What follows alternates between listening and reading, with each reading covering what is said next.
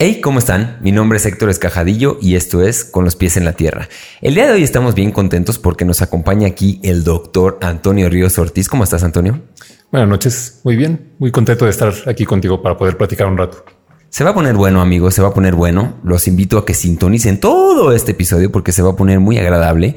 Eh, les cuento muy rápido, Antonio es psiquiatra, entonces vamos a tener una perspectiva muy distinta de, en, este, en este programa. Vamos a estar hablando de muchas cosas, de, de psicodelia, obviamente, de medicinas, del misterio, de la vida, de muchas cosas. Así que bueno, antes que nada, mi estimado Antonio, ¿cómo te ha tratado la pandemia? ¿Cómo te ha tratado este añito medio incómodo que hemos todos vivido? ¿Cómo ha sido para ti? Pues ahí voy sobreviviendo. sí, como dices, digo, no ha sido un año cómodo. Creo que han sido distintos retos y ha representado pues muchos cambios eh, personales, académicos, de, todo tipo, ¿no? Con varios altibajos, ¿no? A lo mejor más bajos que altos. Sí.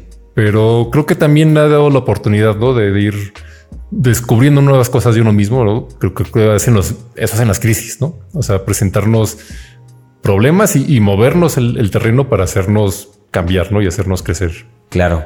Pues me, encantó cómo lo defines, sobreviviendo. Pues es eso. Es que a mí me gusta mucho la, metáfora del surf, ¿no? Como surfeando la ola. Exacto. Así de fácil. En esas andamos. Este. Antes de yo presentarte, Antonio, porque pues tú tienes una, creo que ya un recorrido bastante interesante, o es lo que pude ver. Eh, ¿Cómo, ¿Cómo te presentas tú con alguien que no te conoce? Si vayamos al grano, ¿cómo te presentas tú, Antonio, con alguien que estás conociendo en una fiesta, en un, en un lugar así social? ¿Cómo te presentas? Pues yo, ¿cómo me presentaría yo? Creo que es, es una pregunta, eh, pues siempre que, representa un reto, ¿no? O sea, como quién eres tú, ¿no? Y, más allá de qué haces o a qué te dedicas. Sí. Pues yo creo que soy una persona pues muy interesada en, en aprender cosas, ¿no? Me gusta conocer nuevas cosas de, de todo, de cualquier tema. Y, también creo que como un tipo un tanto atípico, ¿no? Como un tanto, pues a, lo mejor fuera de, lo esperado, ¿no? Eh, me gusta eso, no me gusta la, rareza, me gusta lo extraño. Ok. Este, y, si, fueras a definirlo, digo, yo sé que es un poco cuadradito, pero démosle el intento.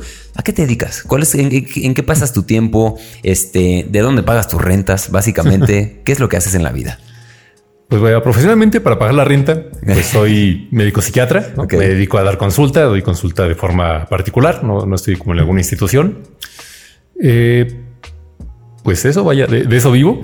Ahora, ¿qué más hago? Pues bueno, me interesa mucho aprender cosas, cosas diversas, ¿no? Desde cuestiones que tienen que ver desde luego con psiquiatría, con la mente y que creo que eso abarca gran parte de mis intereses. Digo, no exclusivamente la psiquiatría como rama médica, sino cuestiones que tengan que ver con la mente, con, con cuestiones psicológicas, hasta parapsicológicas, no cuestiones místicas, cuestiones todo lo que tenga que ver como con la experiencia humana. Okay. Pero pues también otras cosas, ¿no? Un, una carrera frustrada. Yo quería ser biólogo antes de entrar a medicina. Ok. Eh, y pues me fascina, ¿no? Todo lo que tiene que ver con, con la naturaleza. Me encantan las plantas, me encantan eh, los hongos. Digo que no solamente los hongos psicodélicos, ¿no? Sino en general como todo esto que tiene que ver, ¿no? las interacciones ecológicas, es algo que, que, me gusta mucho. Pasar, creo que lo que más disfruto es ir y, echarme en el pasto, ¿no? En un parque y creo que es de las actividades más placenteras que tengo. Ok, buenísimo. Pues, pues ahí está, amigos. Vamos a escuchar a este personaje tan interesante, así como lo ven. Vamos a estar platicando, como ya les dije, de varios temas eh, para tener una perspectiva médica, biológica, psiquiátrica, de todo esto que estamos aquí hablando normalmente en este podcast. Así que bueno, empezamos con esta. Este, Antonio, es una duda, así como una duda chiquita para romper el hielo. Y, es esta noción de, más, le pasa más a los psicólogos, ¿no? Porque es como la duda de si el psicólogo tiene que ir al psicólogo. Mm. Este, en este caso, el psiquiatra tiene que ir al psicólogo, tiene que ir al psiquiatra, no, ¿cómo está eso? Porque pues, seguramente ustedes, y ese es, el sentir, ¿no? Externo, completamente externo, de que ustedes están, están tratando normalmente, pues, con personas que tienen ciertas afectaciones, ciertas cosas eh, en la cabeza que podrían a cualquiera espantar o cualquiera como que afectar, ¿no? ¿Cómo está eso? ¿Sucede? ¿No sucede? Cuéntanos un poquito. Pues el psiquiatra, pues es, un médico, vaya, es una especialidad médica igual que la cardiología o, la ginecología o la pediatría, ¿no? Ok. Entonces, pues bueno, sí, cuando hay algún problema vas al médico, pero no necesariamente. ¿no? O sea, un psicólogo pues sí tiene que ir con el psicólogo, un terapeuta tiene que ir con un terapeuta, pero un psiquiatra no necesariamente tiene que ir con otro psiquiatra a menos que esté ocurriendo algo, ¿no? Que esté pasando por un episodio depresivo, por etcétera que es lo más recomendable, ¿no? O sea, creo que muchas veces recomendamos, digo, recurrimos como gremio a, la automedicación y entonces decir, pues para qué voy con otro psiquiatra si yo ya sé qué medicamento tomarme. Pero sí, sí es lo más recomendable ir con alguien más y tener esta visión externa, pero no, no siempre, no necesariamente. Lo que creo que sí es más recomendable es ir a un proceso de terapia, de, terapia, ¿no? O sea, decir, el psiquiatra no necesariamente tiene que ir con el psiquiatra, pero sí el psiquiatra tiene que ir con el psicólogo, ¿no? Y tiene que ir con el terapeuta y tiene que llevar un proceso para conocerse a sí mismo y entonces poder eh, atender de una mejor manera a otras personas. ¿no? Ok. Aunque no necesariamente se, se, dedique a la terapia, ¿no? Porque no todos los psiquiatras se dedican eh, a dar terapia. ¿no? Ok. Excelente. Pues quitada esa duda, vamos a empezar. Este, me gustaría, ¿sabes qué? tengo una pregunta también eh, para conocer un poquito, antes de entrar en estos temas que van a ser, digamos, un poquito más eh, científicos, objetivos, concretos, me gustaría que fueras enamorando aquí a nuestro honorable público eh, con una pregunta que, es, es, un poco insistente a la primera pregunta que te hice. Y es esta pregunta del quién eres, ¿no? ya pasando de esta fiesta en la que te presentaste como una persona que le gusta investigar y educarte y todo esto que nos platicaste hace unos minutitos, ¿Quién está respondiendo ahorita a mis preguntas? ¿Cuál, ¿Cuál, es como tu entendimiento más metafísico, más elevado de, de, con quién estoy hablando? ¿no? O sea, entender un poquito tu, perspectiva, digamos, un poquito más existencial eh, de, quién eres tú en un, en un plano como un poquito más eh, filosófico, eh, como tal. ¿Cuál es la explicación que más te enamora para expresar quién es Antonio? Hablando de estas cuestiones, pues sí, ya como más existenciales, creo que la gran dificultad de definir quién eres es que quizá no eres quien eres, ¿no? Y, a qué voy con esto, ¿no? En, que yo podría decirte quién soy ahorita, pero quizá no sea el mismo que el fin de semana pasado o no sea el mismo saliendo de, esta entrevista, ¿no? Y digo que es una postura como muy budista, ¿no? Esta impermanencia del ser, ¿no? Y, y que no existe una identidad, una identidad pero creo que creo que responde la pregunta de una forma segura, ¿no? Y de una forma quizá más sencilla, ¿no? Que ponerme a, describirme en, palabras, porque quizá lo que yo te diga ahorita en, unas semanas o en unos segundos o en unos años ya no tenga mucho sentido, ¿no? ¿Quién soy? Creo que soy una persona que en este momento pues está aquí con, un par de chelas y está eh, esta noción de es el, universo experimentándose a sí mismo y, creo que soy esto, creo que soy un, un engrane más de este universo que, le da sentido a, a, sí mismo y estoy aquí como un individuo eh, esperando darse sentido a sí mismo. Ok, pues ahí está. Así que esa es un poquito la explicación como a grandes rasgos, ¿no? Porque nos podríamos llevar todo el programa, creo que para, para encontrar las técnicas para definirnos a nosotros mismos y entrar en este, en este ejercicio. Pero bueno, ahí está para que tengan un poquito la idea de, de, qué es lo que hay en, la mente de Antonio. Y desde ahí vamos a empezar a resolver algunas preguntitas que tengo yo, porque a mí me inquieta mucho este tema. Eh, le platicaba a Antonio que no es para mí normal platicar con un, con un este, médico. Yo estudié negocios y, y, pues como que la gente que está alrededor de mí normalmente es gente pues de las ciencias sociales y de estos temas. Así que es para mí fascinante tener enfrente a un psiquiatra. Ahora, en esta, en esta otra parte que, bueno, yo ya platiqué, ¿no? Y, nos vamos a meter así como de lleno, de lleno a, la parte de la psiquiatría, ¿no? Este, este programa, como te platiqué, le pregunté hace rato que venía a Antonio, le dije, oye, ¿cuál va a venir? ¿El doc chamán o va a venir el, el psiquiatra, ¿no? De, de, bata y, todo esto. Entonces dividí, digamos, este programa en dos partes. Aquí va a estar bien interesante porque yo genuinamente lo que te platicaba hace rato, tengo muchas dudas en torno a todo este mundo de, la psiquiatría en particular. Y creo que muchos amigos de allá afuera igual pueden, este, igual, este, empatizar conmigo en, todas estas dudas porque es algo que por ahí se escucha, ¿no? Todavía la, quizá la psicología, este, todo este aprendizaje un poco más suave está más al alcance, pero la psiquiatría, al ser ya como una disciplina médica, quizá puede estar un poquito más, más lejos, ¿no? Entonces, bueno, Antonio es psiquiatra, entonces vamos a aprovechar este espacio para hacerle y tirarle todas las preguntas que tenemos aquí en cuanto a esto.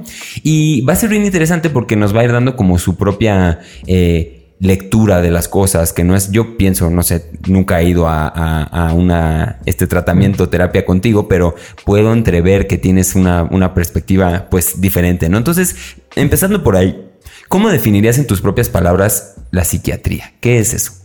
Okay. Creo que es algo pues bien importante esto, poder conocerlo, porque justo es algo como que mucha gente no sabe qué es, ¿no? O sea, me preguntan, bueno, ¿y, y, cómo es psiquiatra? O sea, ¿fuiste psicólogo y luego te psiquiatra o, qué es eso, no? Ok. Eh, pues bueno, como habías mencionado, un psiquiatra es un médico que se especializa en los trastornos mentales, ¿no? Que eso significa la psiquiatría. Técnicamente la palabra psiquiatría significa eso, ¿no? El, el médico de la mente. Ok. Y pues es eso, es un médico que se especializa en esta área, así como un gastroenterólogo se especializa en el estómago, un ginecólogo en, el aparato femenino o un pediatra en niños, un psiquiatra se, especializa en las enfermedades de la mente. Y allí viene el problema, ¿no? O sea, en, definir, bueno, qué cosa es la mente y cómo es que se enferma la mente, porque a lo mejor no es tan fácil entender. O sea, podemos entender cuando un hueso se rompe o cuando se enferma el corazón, pero cuando se enferma la mente no es tan fácil entender esto. ¿no? creo que puedo definir más fácil como un médico que más que la mente eh, atiende el cerebro. Ok. El problema de esto es que, eh, pues es bueno, entonces, ¿cuál es la diferencia entre un neurólogo? No, un neurólogo también atiende el cerebro. Me parece uno de los eh, absurdos mayores en, la medicina, ¿no? El hecho de que existan dos especialidades para el mismo órgano. Es como si hubiera un cardiólogo que se dedica a los problemas eléctricos del corazón y otro a los problemas, no sé, más de, hidrodinamia, ¿no? De, de, la circulación de la sangre. Ok. ¿Cuál es la diferencia entre un psiquiatra y un neurólogo? Vamos a, dos partes, ¿no? Una, el tipo de síntomas. Un neurólogo se encarga más, por ejemplo, problemas del movimiento, problemas de la sensibilidad, por ejemplo, Parkinson, epilepsia, infartos cerebrales, etcétera. Ok. Y un psiquiatra se encarga de los síntomas que tienen que ver con el comportamiento y con las emociones y con la forma de pensar. Es decir, cuando algo afecta el cerebro y modifica cómo pensamos o modifica cómo sentimos, eso lo atendería el psiquiatra. Ok. Y la otra es que un neurólogo ve enfermedades más eh, estructurales. Vaya, o sea, tú puedes tomar un estudio y encontrar un daño específico en un nervio o en un área del cerebro.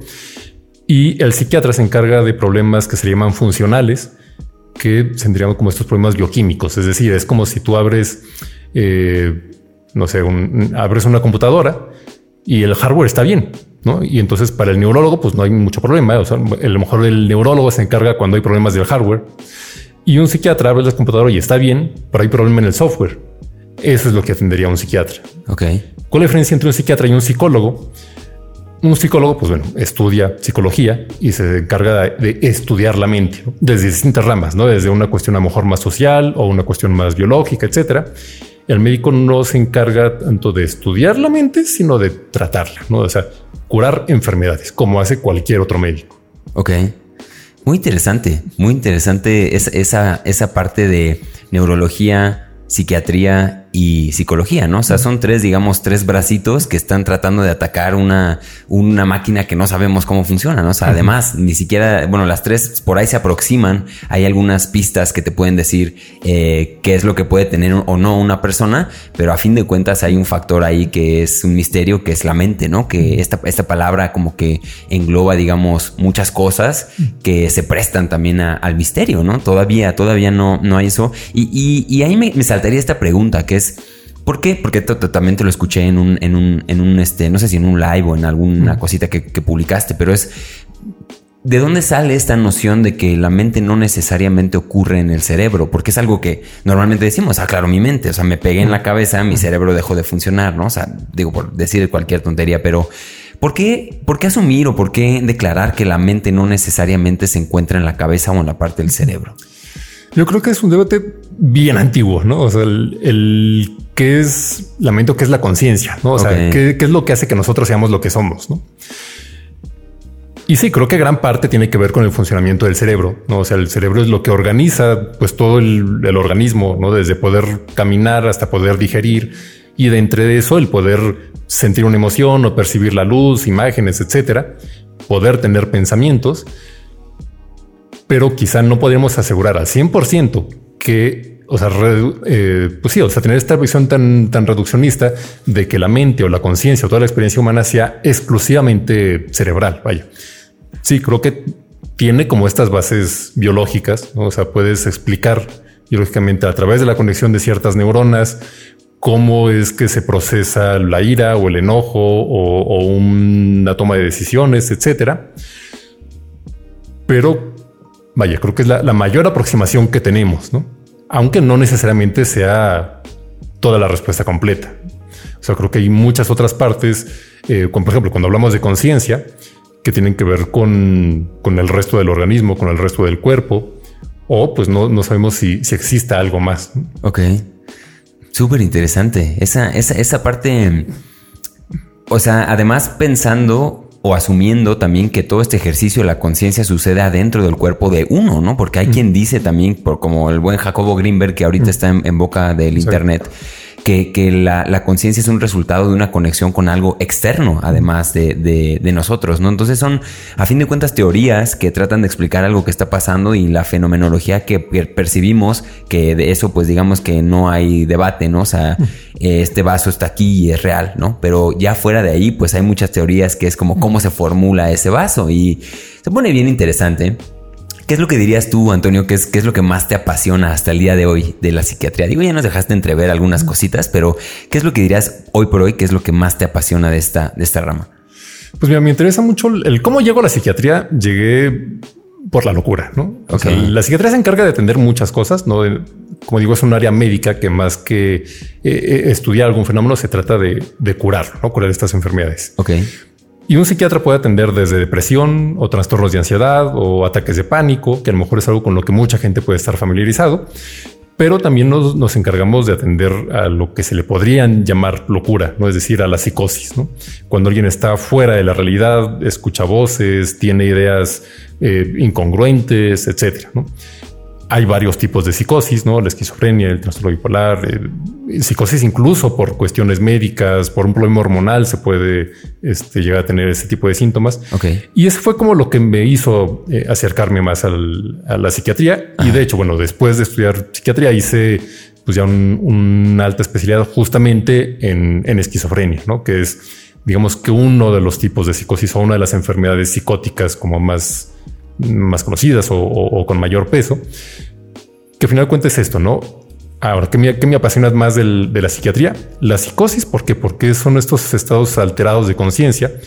Junto con eso, pues estudiar esta otra parte, a lo mejor como más antropológica, ¿no? Que puede tener estos abordajes eh, más desde las ciencias sociales, que pues son justo todos estos estados de conciencia no patológicos, ¿no? Dentro del cual podemos hablar de las experiencias místicas, de la, misma psicodelia, y pues va muy de la mano con, cuestiones religiosas o de espiritualidad, etcétera. Entonces, pues eso, me, interesa mucho, me llama mucho la atención el conocer el, funcionamiento de la mente, pero el funcionamiento de la mente eh, anormal, entre comillas, ¿no? Que hablar de normalidad es como todo un tema. Claro, sí, sí pero vaya, como esta mente que, se sale eh, extremadamente del carril. Ok. Esa, esa parte que mencionaste ahorita de, la locura, ¿no? Que es una, cosa que te llevó a, estudiar esta, esta ciencia. Y, es muy interesante cuando lo ponemos en un plano histórico, digamos, antropológicamente hablando. ¿Qué le hacían, tú que has estudiado de eso, qué le hacían, digamos, a un esquizofrénico? Digo, obviamente las culturas cambian mucho y tendrían alguna narrativa, ¿no? Aquí en México, como un dato histórico, cultural que te, que te que, recuerdes ahorita y que te llamen la atención, por ejemplo, ¿qué le hacían en, nuestras culturas eh, antiguas a alguien con esquizofrenia, a alguien con psicosis, a alguien con, con, estas visiones que a lo mejor a veces generan estos estados? Normalmente, ¿cuál era, el, ¿cuál era el camino que le daban? Porque puedo asumir que eran a veces quizás hasta los chamanes, ¿no? Ellos que tenían visiones eran lo que, los, que, los que podían fungir de eso. Cuéntanos un poquito una historia o algo que te, que te haya volado como de esa parte y más que nada aquí en América Latina, algo que a lo mejor ubiques para aquí interesar un poquito al público en esta ciencia? Pues mira, ahorita que comentas, por ejemplo, lo primero que se me vio en la mente, a lo mejor sí no conozco eh, un caso específico de cómo se trataba la locura, ¿no? O, la esquizofrenia en, en, tiempos precolombinos aquí en México, pero por ejemplo sí sé que existen los machi, ¿no? En, Chile, que justo el machi es una especie de, chamán, un, especialista ritual eh, no estoy seguro si es de los mapuche, eh, pero bueno, de, alguna etnia originaria de Chile. Y por ejemplo, lo que ocurre incluso actualmente es que para que alguien se convierta en machi, para que se convierta en, chamán, tiene que pasar por una crisis eh, en la que justo no empieza a tener como estos estados alterados de conciencia. Y hay dos formas de liberar la crisis, ¿no? O enloquece y, y, pues vaya, y sale entonces de, lo normal y sale de la sociedad, ¿no? Y, y pues ya poniéndonos como muy Foucaultianos, ¿no? Como el, ver el loco como este marginado social. Ok. O si superaba correctamente la crisis, se convierte en machi, ¿no? Y entonces se convierte en, ese chamán. Y entonces el ser machi no es algo que tú elijas, sino que es algo que te ocurre y depende cómo liberes la crisis es que, llegas a esto, ¿no? Con la esquizofrenia no sé si eso ocurre exactamente, ¿no? Creo que hay muchas formas de explicar o tratar de explicar desde un punto médico, de un punto, de un punto de vista neurobiológico, el qué pasa con estos estados alterados y no todos son esquizofrenia, ¿no? probablemente alguien con esquizofrenia no creo que sería el mejor chamán del mundo, ¿no? porque vaya, además de escuchar voces y tener ideas raras, uno son ideas tan raras que hacen que uno disfuncione, ¿no? Es decir, eh, yo creo que este posible chamán, pues vaya, en vez de ayudar a alguien a través de una visión, estaría huyendo de perseguidores imaginarios, ¿no? Dentro de su, de su comunidad. Y otra parte que ocurre es algo que se llaman síntomas negativos. ¿no? Los síntomas negativos son síntomas por déficit y entonces el paciente con esquizofrenia no solamente escucha voces, sino además pierde la capacidad de pararse de la cama, de tener motivación, de, bañarse, de atenderse a sí mismo, de socializar. Y, pues no creo que sería el mejor de los chamanes. alguien que, dentro de su comunidad creo que sí sería como bastante excluido. Pero claro, creo que hay otro tipo de, de fenómenos que sí podrían llevar a, este tipo de, profesiones, ¿no? Y que creo que es el, tratamiento que es lo que se le ha dado a, la locura, entre comillas, ¿no? O a los estados alterados o a las alucinaciones en distintas culturas, ¿no? Y a lo mejor habrá quienes, quienes sí se convierten en especialistas rituales o especialistas religiosos, o, quienes fueran tildados de endemoniados o, o padeciendo una enfermedad mental. Claro. Está bien interesante esa parte de, la locura. Ahorita yo estoy leyendo, creo que también tú, tú estudiaste algo de eso, ¿no? De tarot. Este, sí, estoy ahorita leyendo un libro que no me acuerdo si lo, ya lo dije aquí en el programa, pero que se llama, y a la gente aquí que le encanta luego que le recomienden libros, este, se llama Jung y el tarot. Mm. Es un libro, pues obviamente, de que hace la relación entre el, recurso del tarot y todo lo que dijo Carl Jung al respecto de su, de los arquetipos y toda esta parte. Y justamente una de las primeras cartas que te explican en este libro es la del loco, ¿no? Este loco que a veces que tiene muchos contextos dependiendo de qué cultura, de qué civilización se hable. Hay como que diferentes relaciones como con este, con este personaje. Y es una cosa bien interesante porque también una cosa es tacharlo así como que, hay el loco, o hay mucha información muy valiosa, ¿no? Detrás de alguien que es libre, que no tiene ataduras, este, diferentes contextos históricos hablan de diferentes tipos de loco. Entonces, eh, ahorita, pues digo, creo que ya nos estamos, nos estamos yendo muy a prisa, Antonio. Tengo un poco de preocupación de que el público aquí se nos vaya a perder un poquito. Y vámonos por partes otra vez. Vamos a volvernos a meter a la parte de psiquiatría. Y es, es una pregunta así como muy, muy, eh, otra vez como un poco informativa, ¿no? Porque es algo que, un poquito estamos ahí, eh, bueno, yo estoy confundido y me gustaría saber cuáles son como tú que tú que das consulta y demás, cuáles son como las, las eh, los padecimientos más comunes que tú ves en, tu, en tus pacientes eh, en este momento de la, de la vida, ¿no? Que además es único y particular. ¿Qué es lo que tú más ves? ¿Cuál crees que sea como, no más, no más que, o sea, más que creer? ¿Cuáles son los, así, los, los casos que más te llegan a ti en este momento? Sí, pues creo que ahorita lo que más eh, atiendo y, que no solamente es lo que yo atiendo, sino es lo que son los trastornos más prevalentes, son trastornos depresivos y trastornos de ansiedad, que son como los dos principales. Después a lo mejor sí ya vendrían otros, eh, creo que incluso los mismos trastornos por consumo de sustancias ocuparían tal vez un tercer lugar, pero creo que depresión y ansiedad son los primeros lugares. Ok. Y, de esa, de eso, para todos estos eh, padecimientos, como cuál es la ruta, así muy general, porque obviamente no, no queremos una clase de, psiquiatría, pero más o menos cómo es el, el, diagnóstico que, tú haces. O sea, me imagino que todo esto es, viene de, un, de una interacción verbal, ¿no? O sea, vas desenredando las, la, la, información que te está presentando la, la, persona enfrente, porque como lo dices bien, pues no es neurología, ¿no? No es de que te metan un escáner y ya te salga a ver qué, deficiencias tengas o, no lo sé, pero eh, aquí cómo es más o menos el proceso para diagnosticar, para que, para que podamos entender un poquito más eh, cómo decides qué es lo que tiene una persona. Exacto. Pues mira, el grueso del, diagnóstico se realiza a través de la entrevista. Ok.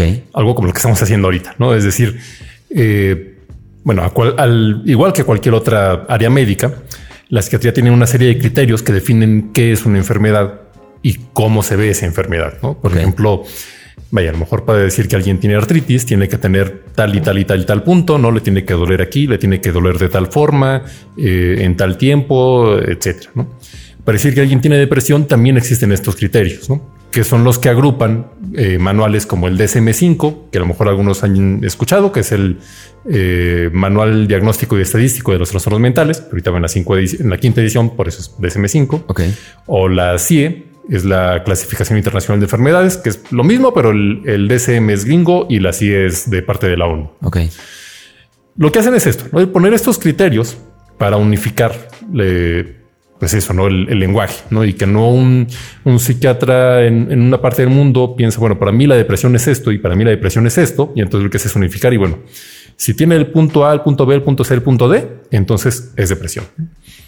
Lo que se hace en la entrevista es indagar en la vida del paciente poder eh, conseguir información para ver si cumple estos criterios. ¿no? Y entonces se entrevista del paciente desde lo que el paciente dice, no es decir, cómo te sientes, qué ha pasado, por qué vienes aquí, eh, hasta pues cuestiones más eh, que uno observa en el paciente sin tener que preguntarle. ¿no? A lo mejor uno puede observar que está triste, notas algo en su estado, en, su afecto, en cómo lo muestra, en cómo te resuena su estado de ánimo y por ahí empiezas a preguntar para saber más a fondo por qué es que se siente de esta forma, si ha tenido a lo mejor incluso algunos cambios físicos que pueden estar relacionados a las eh, enfermedades mentales o los trastornos mentales. ¿no? Eh, a lo mejor hay pacientes que empiezan a tener colitis, gastritis, dolores de cabeza, etcétera. Entonces, ¿cómo se llega un diagnóstico a través de esto? Se platica con el paciente a través de una entrevista y para el psiquiatra la entrevista es lo que vendría siendo el estetoscopio para el cardiólogo, así como te ponen el, estetoscopio y entonces pueden escuchar los ruidos del corazón. Eso es lo que hace el psiquiatra a través de la entrevista. Y entonces puedes ver lo que el paciente te va diciendo más lo que vas observando. En algunos casos se requiere a lo mejor una tercera opinión y entonces puedes entrevistar a un familiar o alguien cercano y entonces decir, bueno, ¿y usted cómo lo ha visto? ¿No? Y entonces dice, ah, bueno, es que yo lo noto que tiene tales cambios o que se pasa toda la noche despierto o, lo vi que estaba hablando solo. Y entonces así puedes tener más información de qué es lo que está pasando y acomodar este cuadro. ¿no? O el diagnóstico es como, como un rompecabezas. ¿no? Y entonces lo que haces es al entrevistar al paciente es ir hurgando en la caja y buscando piezas y entonces ves cómo se van acomodando hasta que puedan formar un patrón que dependiendo del patrón, pues ya se le va a llamar X diagnóstico o a lo mejor ninguno, ¿no? Porque creo que ese es otro, otra creencia, ¿no? De que si voy con el psiquiatra, luego, luego me va a decir que estoy loco y me va a dar una pastilla. Y no, en muchos casos los pacientes van por alguna sospecha o porque están yendo a terapia y entonces el psicólogo le dijo, oye, mira, mejor ve con el psiquiatra y a ver qué pasa. Eh, o qué te dice, o, el mismo paciente dice, pues voy con el psiquiatra porque sospecho que tengo algo, ¿no? O, de la escuela, ¿no? Le mandan a la mamá, oye, a ver, ven, lleva al psiquiatra a tu hijo y necesitamos que nos traigas un justificante porque no aprendió, porque no sé, es muy inquieto, lo que sea. ¿no? Sí. Y entonces hay muchos casos en los que sí se elabora este diagnóstico, pero hay otros en los que no. Y, y haces una entrevista y dices, pues, no, pues que vaya, aquí no hay nada, no, no hay nada psiquiátrico, vaya. No quiere decir que no pase nada, porque si no, pues no estaría buscando consulta. Claro. Pero pues sí, o sea, la, idea también es poder descartar que exista un trastorno psiquiátrico y en lo que le dices es, pues vaya, estás pasando por un proceso de duelo o, una reacción emocional normal, saludable, ¿no? Y a lo mejor sí requieres un proceso de terapia, pero no necesariamente un tratamiento psiquiátrico. Ok. O descartar otras enfermedades médicas, que al final de cuentas por eso la psiquiatría es, también un área médica. Tenemos que descartar otras causas, por ejemplo, a veces eh, problemas en la tiroides, pueden producir cuadros parecidos a depresión o cuadros parecidos a ansiedad eh, o efectos de algunos medicamentos. Pueden también producir algunos síntomas eh, psiquiátricos. A lo mejor está tomando una pastilla para bajar de peso, pero eso, eh, pues no sé, tiene anfetaminas o tiene hormonas tiroideas y eso le está produciendo un cuadro de ansiedad o ataques de pánico. Y el punto, por ejemplo, a veces el psiquiatra pues sí puede solicitar varios estudios de laboratorio, no tanto para confirmar la patología mental, sino para descartar otra cosa. Descartar, eh, bueno, esto que estoy viendo sí es depresión y no es un problema hormonal. O esto que estoy viendo es una psicosis o es esquizofrenia y no es un tumor en el cerebro. Y entonces sí podemos pedir algunos estudios para asegurarnos de que no tiene otra cosa y entonces mandarlo con otro especialista. Ok. Muy interesante, muy interesante, muy completa tu respuesta, como eh, esta información que nos compartes de cómo sucede esta parte del, diagnóstico, ¿no? Partiendo también de, de, entender qué es lo que más recibes tú. Y, a partir de eso, de eso yo te preguntaría, Eh, porque se habla mucho, ¿no? Se habla mucho de que estos temas de salud mental, todas estas eh, enfermedades, que bueno, tú nos dirás si clasifican como tal, conforman una especie de pandemia que estamos viviendo actualmente de tema de salud mental. ¿Cómo ves tú esas, esas dos palabras? ¿La relación es real, no es tan real? Este, ¿Clasifica la situación que estamos ahorita viviendo eh, de mucha gente con ansiedad? Alzo la mano, este, de depresión. Conozco a mucha gente igual y yo también la alzo porque es una cosa en la que a veces eh, podría sentir que he estado. Estamos viviendo una pandemia en estos temas, ¿no? ¿Cómo lo ves tú, tirándote así un poquito eh, la reflexión? ¿Cómo lo ves tú desde la trinchera del psiquiatra? Creo que había dos formas de verlo, ¿no? Desde el trastorno como tal, entre comillas, enfermedad mental o el trastorno mental, y entonces ver si alguien tiene un diagnóstico de depresión o un diagnóstico de un trastorno de ansiedad de X tipo. Y sí, sí ha habido una alza, ¿no? pues digo, a raíz de esta cuestión de la pandemia, ¿no? Es decir, eh, digo, por una parte está la protección contra el virus, ¿no? Y el no contagiarse, el no contagiar a otras personas. Pero ¿cuál es el costo de eso? Estar encerrado en, casa, digo, a lo mejor sobre todo más el año pasado, no estén encerrado 24 horas, eh, el uso del cubrebocas y entonces resulta que nunca ves a nadie la cara, ¿no? Y, ves puros rostros eh, enmascarados, eh, estar todo el tiempo en la pantalla, trabajar desde casa, que tiene sus beneficios, digo, ya no pierdes horas de tu día en el tráfico, pero pues de pronto ya no sabes en qué momento termina tu trabajo y empieza tu casa, ¿no? Y ya no sabes si estás tomando clases o si estás trabajando desde tu cuarto y, entonces en qué momento queda tu privacidad, ¿no? Y entonces el lugar en donde dormías y descansabas ahora se convierte en la oficina y, es como si duermes en la oficina. Claro. Entonces todo esto se va juntando y va deteriorando la salud mental. Entonces sí, sí ha habido un aumento en los trastornos mentales. Y la otra parte, que era el, otro enfoque o el cómo poder verlo, es la ansiedad como un rasgo, ¿no? O bueno, pero más que un rasgo, como este estado ansioso, no necesariamente patológico. O sea, creo que hay muchas personas que a lo mejor no necesariamente tienen que tener la etiqueta o el diagnóstico de un episodio depresivo o de un trastorno de ansiedad, pero sí han estado más ansiosos, han estado más estresados, han estado más desanimados. Quizá no lo suficiente o no con la afectación tal para considerarlo como tal como un trastorno, pero sí su, vida se ha estado alterando, ¿no? Y no solamente por la pandemia, ¿no? Creo que esto es algo que tiene que ver con, pues, con toda la posmodernidad, ¿no? El, eh, y creo que es algo generacional, ¿no? El, vivir ansiosos, ¿no? Y el vivir, eh, pues hablaba de este filósofo coreano, ¿cómo se llama? Un Ah, se me fue el nombre, ¿no? Pero, pero por ejemplo, habla de esta autoexplotación, ¿no? Ok. En, en, el que uno pues ya es su propio jefe y entonces, o sea, por ejemplo, viendo esta cuestión eh, socialista, ¿no? Del marxismo, en la que el obrero tenía que, que, rebelarse contra el patrón. Pues aquí ya ni siquiera hay un patrón contra quien rebelarse porque tú eres tu propio patrón, ¿no? Claro. Y entonces, sí, aunque a lo mejor tengas un empleador como tal, pero tú eres el que se está exigiendo que tienes que ser el mejor eh, empleado, que tienes que ser el, eh, tienes que producir más, ¿no? Este, por ejemplo, hablamos de, cómo surgen, por ejemplo, esta explosión de podcast, ¿no? El, año pasado. Sí. Y que tiene que ver con eso, ¿no? Con esta cuestión de, pues tengo que ser productivo, tengo que hacer algo. Eh, y, creo que todo eso pues lleva también a, este estado de ansiedad en el que se nos exige ser más productivos, se nos exige hacer más cosas y sobre todo se nos exige ser felices. ¿no? Y entonces uno tiene que meterse a un curso de yoga, a un curso de coaching, a aprender a meditar, porque si no soy feliz y si no estoy vibrando alto, entonces estoy, eh, pues vaya, estoy quedándome atrás. ¿no? Y entonces creo que hay tanta explotación desde uno mismo a partir, pues sí, desde presiones sociales que llevan a un estado más ansioso, pues sí, a lo mejor de millennials en adelante. Ok.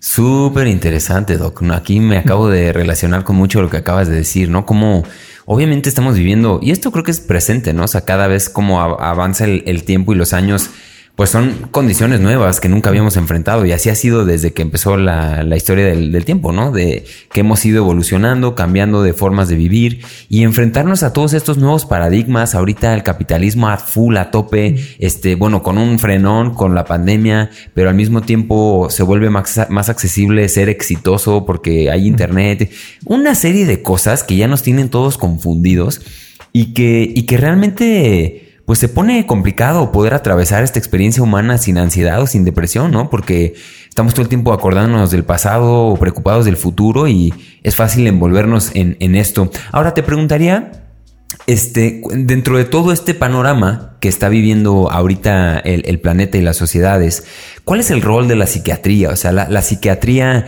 está ahí para curar estos males o la psiquiatría está ahí para contener y que no se vuelva un problema y que podamos mantener la cordura? O sea, ¿cuál es el rol o la responsabilidad de la psiquiatría ante estos retos que nos enfrentamos? O por lo menos digo, aunque no tengas la verdad absoluta, pero ¿cómo lo ves tú? ¿Qué opinas de la responsabilidad de la psiquiatría hoy por hoy? Yo creo que es bien interesante porque justo lo que hace unos días estaba reflexionando sobre esto, ¿no? O sea, pensaba, a lo mejor si, las sociedades, o sea, por ejemplo, un ortopedista, ¿no? la, humanidad ha necesitado a alguien que le cure los huesos desde siempre, ¿no? Por ejemplo, existen estas evidencias de, neandertales, eh, que bueno, la, la gran revelación es que los encuentran con un hueso roto y soldado, ¿no? Porque decir que alguien lo curó, o sea, alguien a lo mejor no lo curó, pero alguien lo cuidó lo suficiente para que no se muriera de hambre porque no podía caminar hasta que ese hueso otra vez soldó y pudo caminar con el resto de la tribu. ¿no? Claro. Entonces, vaya, alguien que arregle los huesos rotos no ha necesitado el ser humano desde que es ser humano o quizá desde antes de que fuera ser humano. ¿no? Claro.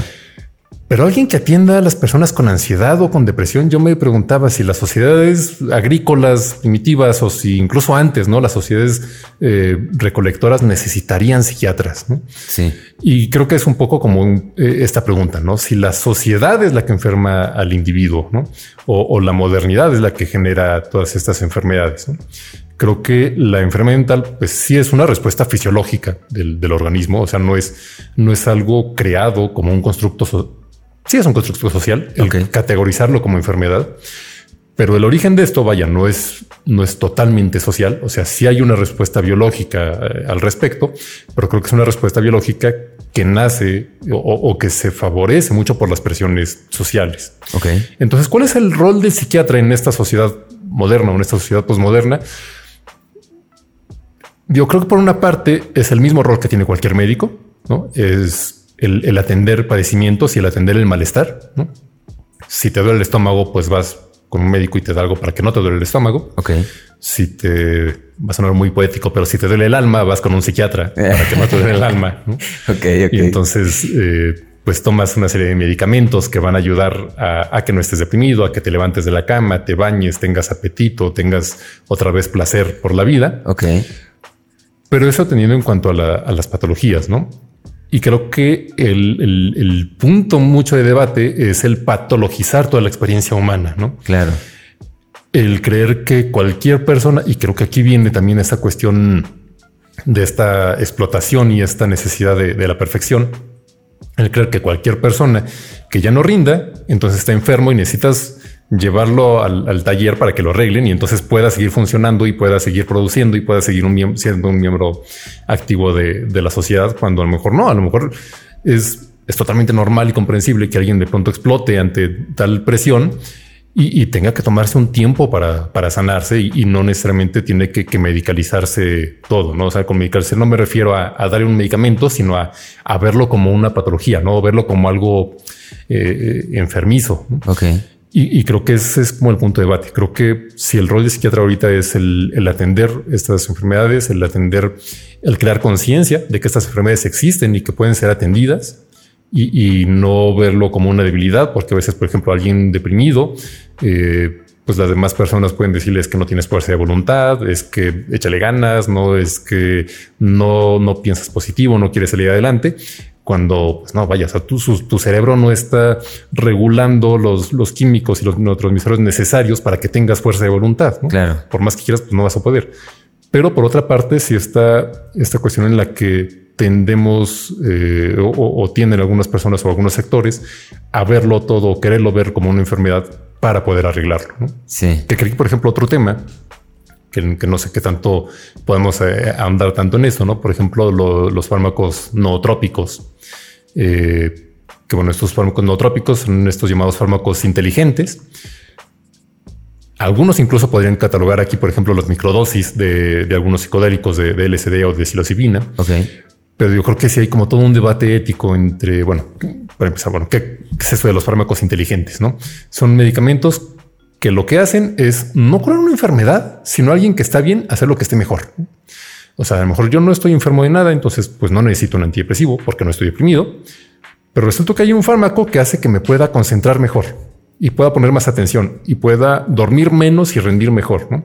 Y entonces, pues esa persona va a poder crear más contenido en redes o va a poder trabajar 10 horas en la oficina o va a poder emprender más negocios o tomar dos maestrías simultáneas.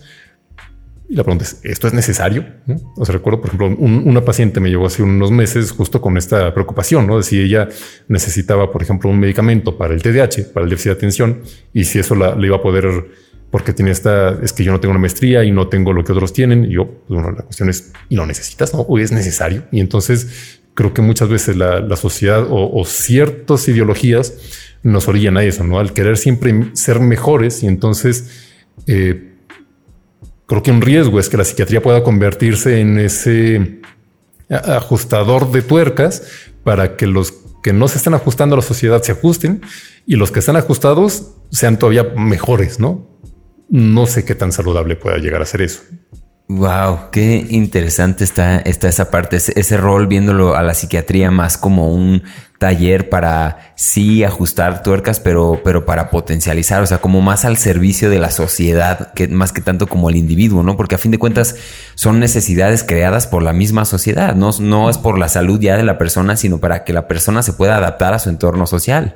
Este, y está bien interesante, está muy interesante. No sé si se está elevando demasiado, pero está muy chido y estoy muy interesado aquí con este tema. Y me lleva, me lleva a la siguiente pregunta, que es un poquito retomando esto que tú estabas diciendo de, de qué tanto la, qué tanto la depresión y la ansiedad son de alguna manera estados a veces o en algún punto benignos, o sea que son cosas naturales que todos tenemos que vivir. Y eso me lleva como a otra, a otra preguntita, ¿no? O sea, que es como pensar, ¿es realmente posible vivir en un estado continuo de felicidad?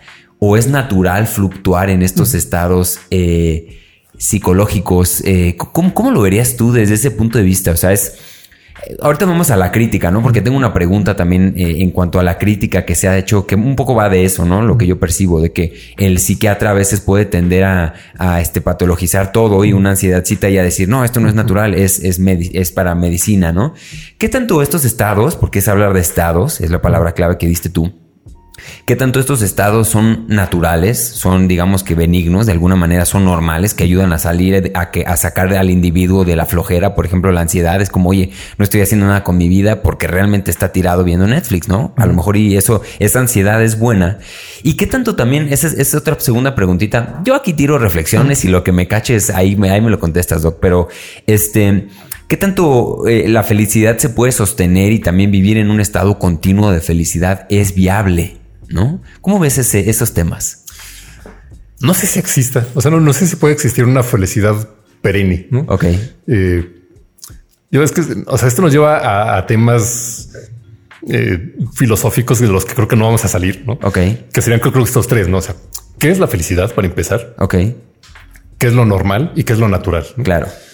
Entonces, bueno, respecto a la felicidad, yo si lo vemos como este fin último ¿no? Como muy aristotélico, ¿no? Como el último fin del ser humano es ser feliz. Sí.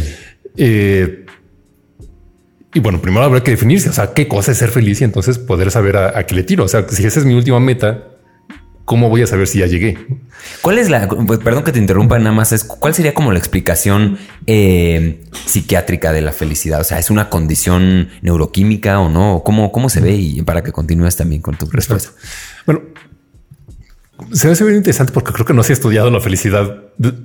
Sí, hay posturas eh, de psicología, ¿no? Esta psicología este, positiva, ¿no? Que justo estudian la felicidad. Pero desde la psiquiatría, como repito, los psiquiatras nos dedicamos a curar patologías como cualquier otro médico. Ok no se estudia la felicidad como tal. ¿no? Okay. Estudiamos algunas eh, emociones básicas, ¿no? Que por ejemplo, si vieron la película esta de Intensamente, ¿no? La de Inside Out, ¿no? Que tenemos el, miedo, el enojo, la alegría, que no necesariamente sería lo mismo que la felicidad. Eh, se me está yendo otro, la tristeza y el asco, ¿no? La repulsión. Ok. Podemos tener esas emociones como reacciones fisiológicas necesarias, vaya, ¿no? O sea, si alguien nunca siente miedo, eh, no estaremos vivos, ¿no? O sea, porque si, si anteriormente en la cadena evolutiva nunca un primate no tuviera miedo de los depredadores o no tuviera miedo de caerse un barranco, pues ya se hubieran extinto. Claro. Si no tuviera nadie eh, enojo, vaya, el enojo nos sirve para defendernos, ¿no? Para establecer límites. Sí. O sea, cuando alguien te agrede, te enojas y entonces puedes eh, protegerte a ti mismo, ¿no? Proteger a, tu entorno, a tu familia. La tristeza es muy interesante, ¿no? Porque a lo mejor podemos entender el que queremos estar alegres y vemos la, tristeza como que no, es que hay que quitarla. La tristeza también tiene una función, ¿no? Una de ellas puede ser el empatizar. Cuando alguien más está triste, que tú puedas reconocerlo y otra es una cuestión más social, más grupal, que cuando alguien está triste, biológicamente, por ejemplo, deja de comer, está más apático. Digo, ahorita veríamos como alguien que no se levanta de la cama, que está sin bañarse todo el día, scrolleando en Instagram. Pero a lo mejor si regresamos en, la cadena evolutiva, no digo, bueno, más bien en, la historia, veríamos que esta persona, miembro de una tribu o, en un grupo, en una manada de animales, Alguien que está deprimido, pues deja de comer eh, y es una reacción más o menos como cuando alguien está enfermo, ¿no? O sea, cuando tienes gripa y no quieres hacer nada. Y entonces lo que pasa es que tu mamá llega y te da un caldito, ¿no? Ok. Y lo que pasaría aquí es que los demás miembros de la tribu llegan, se acercan, te reconfortan y te dan el potencial de poder sanar, ¿no? Hay una explicación eh, que, por ejemplo, decían, si alguien sale a cazar, ¿no? En, estas sociedades tribales de, de cazadores y recolectores y no caza, y entonces llega y, se entristece, no sé, se entristece porque no pudo cazar y entonces ese día no llevó comida a la tribu. Y, porque a lo mejor además se, lastimó, lo que hace la tribu es protegerlo, cuidarlo, ese que sea mejor, no recupera batería y entonces puede salir a cazar al día siguiente. Entonces la tristeza también tiene una utilidad. Claro. Incluso podemos verlo desde el arte. Eh, muchos grandes artistas han estado con episodios depresivos y, quizá cuando uno está triste es cuando más puede reflexionar sobre uno mismo. Porque cuando uno está alegre es mucho más hacia afuera. Y la alegría es algo que, bueno, mejor más que alegría, lo que estudia la psiquiatría sería el placer. Y el placer que nos produce el sexo, la comida, las drogas, y entonces son cosas que queremos repetir y queremos seguir teniendo sexo para, para reproducirnos y queremos seguir comiendo para seguir vivos. Entonces las emociones tienen esta, esta función fisiológica, igual que el hambre, ¿no? O sea, creo que podríamos equiparar las emociones a, sensaciones como el hambre o, como la sed o como las ganas de orinar. Y bueno, hablamos de, la felicidad, ¿no? La, felicidad creo que va más allá de, estas emociones, ¿no? Y creo que tendría que ver con, con cierta estabilidad o cierto contento y cierta eh, armonía entre estas cinco emociones básicas que creo que no puede ser de, una forma perenne, ¿no? A, menos que seamos ya seres iluminados. Claro. Eh, se me fue un poco el hilo, pero bueno, la idea era eh, si el objetivo de la psiquiatría es que estemos siempre felices, no. Y si las eh, trastornos, creo que eso, ¿no? Me decía si los trastornos estos son normales o naturales, el estar deprimido o el estar ansioso. Sí hay que separar las emociones de las patologías, ¿no? No es lo mismo tristeza que depresión. Ok. O sea, la tristeza sí es normal. Eh, normalmente comillas que hablar de normalidad es también como todo un tema. Sí, completamente. Eh, sí es, vaya, qué cosa no es natural, ¿no? sí.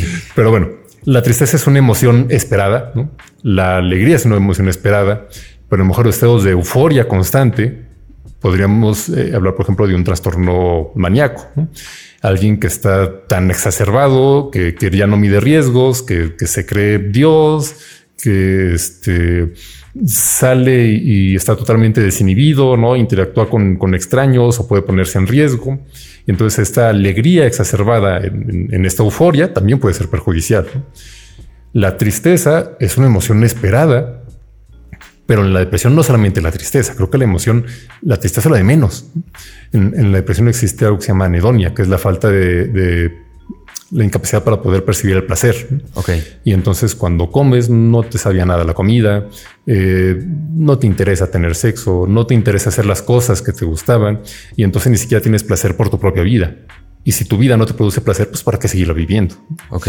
Y entonces pues aparecen, por ejemplo, las ideas suicidas, y, hay una serie de, alteraciones fisiológicas, ¿no? Uno ya no piensa claramente, eh, hay problemas, empieza a haber más olvidos, problemas para concentrarse, problemas para dormir bien, etcétera, ¿no? Toda una serie de, de síntomas, pues sí, un tanto más físicos que la pura tristeza. Entonces creo que sí, o sea, el, querer vivir una vida sin tristeza sería una vida no humana. Claro.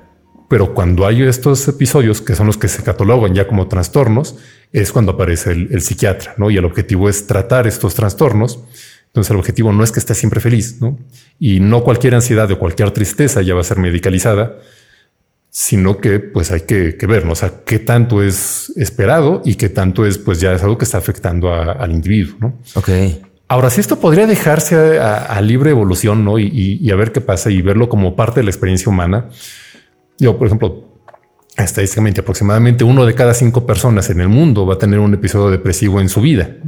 es muchísimo, aunque hay muchos que no. Sí. Pero vaya, a lo que me refiero es que es una experiencia muy común. Muchos de nosotros en algún momento podemos llegar a tener un episodio depresivo y quizá no todos vayan al psiquiatra y quizá no todos necesiten este, el psiquiatra para mejorar. ¿no? Ok. A lo mejor muchos sí mejoran pasando el tiempo o, cambiando su situación de vida, etcétera. Si esto es normal o si es natural, creo que esto es aplicable no solo a la psiquiatría, sino a cualquier rama médica. Es decir, por ejemplo, alguien tiene una infección de garganta. Ok. Que no sea COVID, no tiene una infección por pues, una bacteria eh, común, no? Normalmente lo que hace uno es va al médico y le da un antibiótico para matar la bacteria y le da un analgésico para quitarle el dolor de la garganta y que no esté doliendo y que la pase mal. Ok.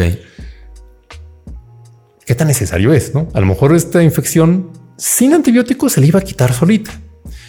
Sí, le iba a doler, le iba a durar más tiempo. Hay más eh, potencial de que se complique, ¿no? A lo mejor esta infección, si no fuera tratada a tiempo, en algunos casos, no en todos, pero podría extenderse al cerebro y tener una encefalitis o podría empeorar y tener una neumonía eh, o una bronquitis, extenderse hacia los pulmones, pero a lo mejor son, son casos minoritarios, ¿no? La gran mayoría se le iba a quitar sola, pero lo va a pasar mal, ¿no?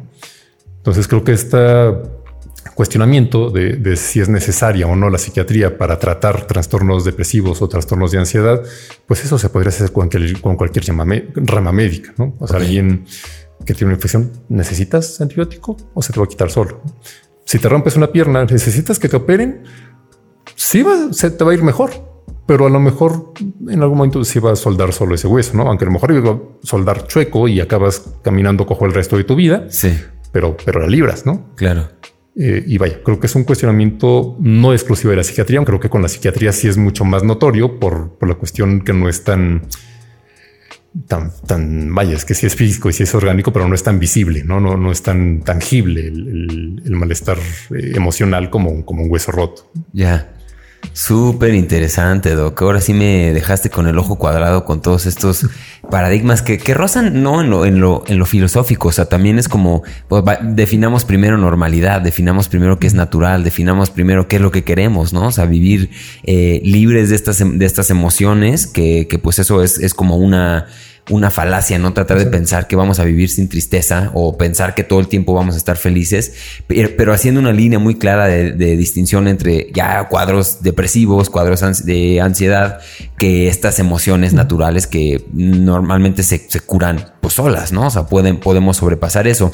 Ahora, si nos vamos a un cuestionamiento, ya para ir saliendo de este, de este mundo eh, psiquiátrico e irnos más hacia lo etéreo, metafísico, porque también yo sé, Doc, que tú tienes intereses en esos temas, entonces me voy a apurar ya para salirnos de aquí y con una, con una pregunta muy, muy al grano, ¿no? Porque este espacio, a fin de cuentas, nació, eh, los que lo siguen desde hace mucho tiempo, nació como una inquietud para sí reflexionar y filosofar en cuanto a ciertos temas, pero si esos temas no se bajan a algo, realmente quedan, quedan en el aire, ¿no? Y una de las cosas a donde yo bajaba estos temas, digamos, de cómo comunicarnos mejor, cómo ser mejores líderes, cómo ser este mejores seres humanos, digamos, de alguna, de alguna manera, es con respecto a la salud mental, a poder vivir una experiencia humana más satisfactoria, eh, libres de, estas, de estos pesares tan, tan largos que a veces sí nos pueden arruinar, pues, una, pues un momento, ¿no? Momentos muy padres de la vida, podemos ignorarlos por estar mal eh, en nuestra cabeza, ¿no? Entonces, es un poco la idea.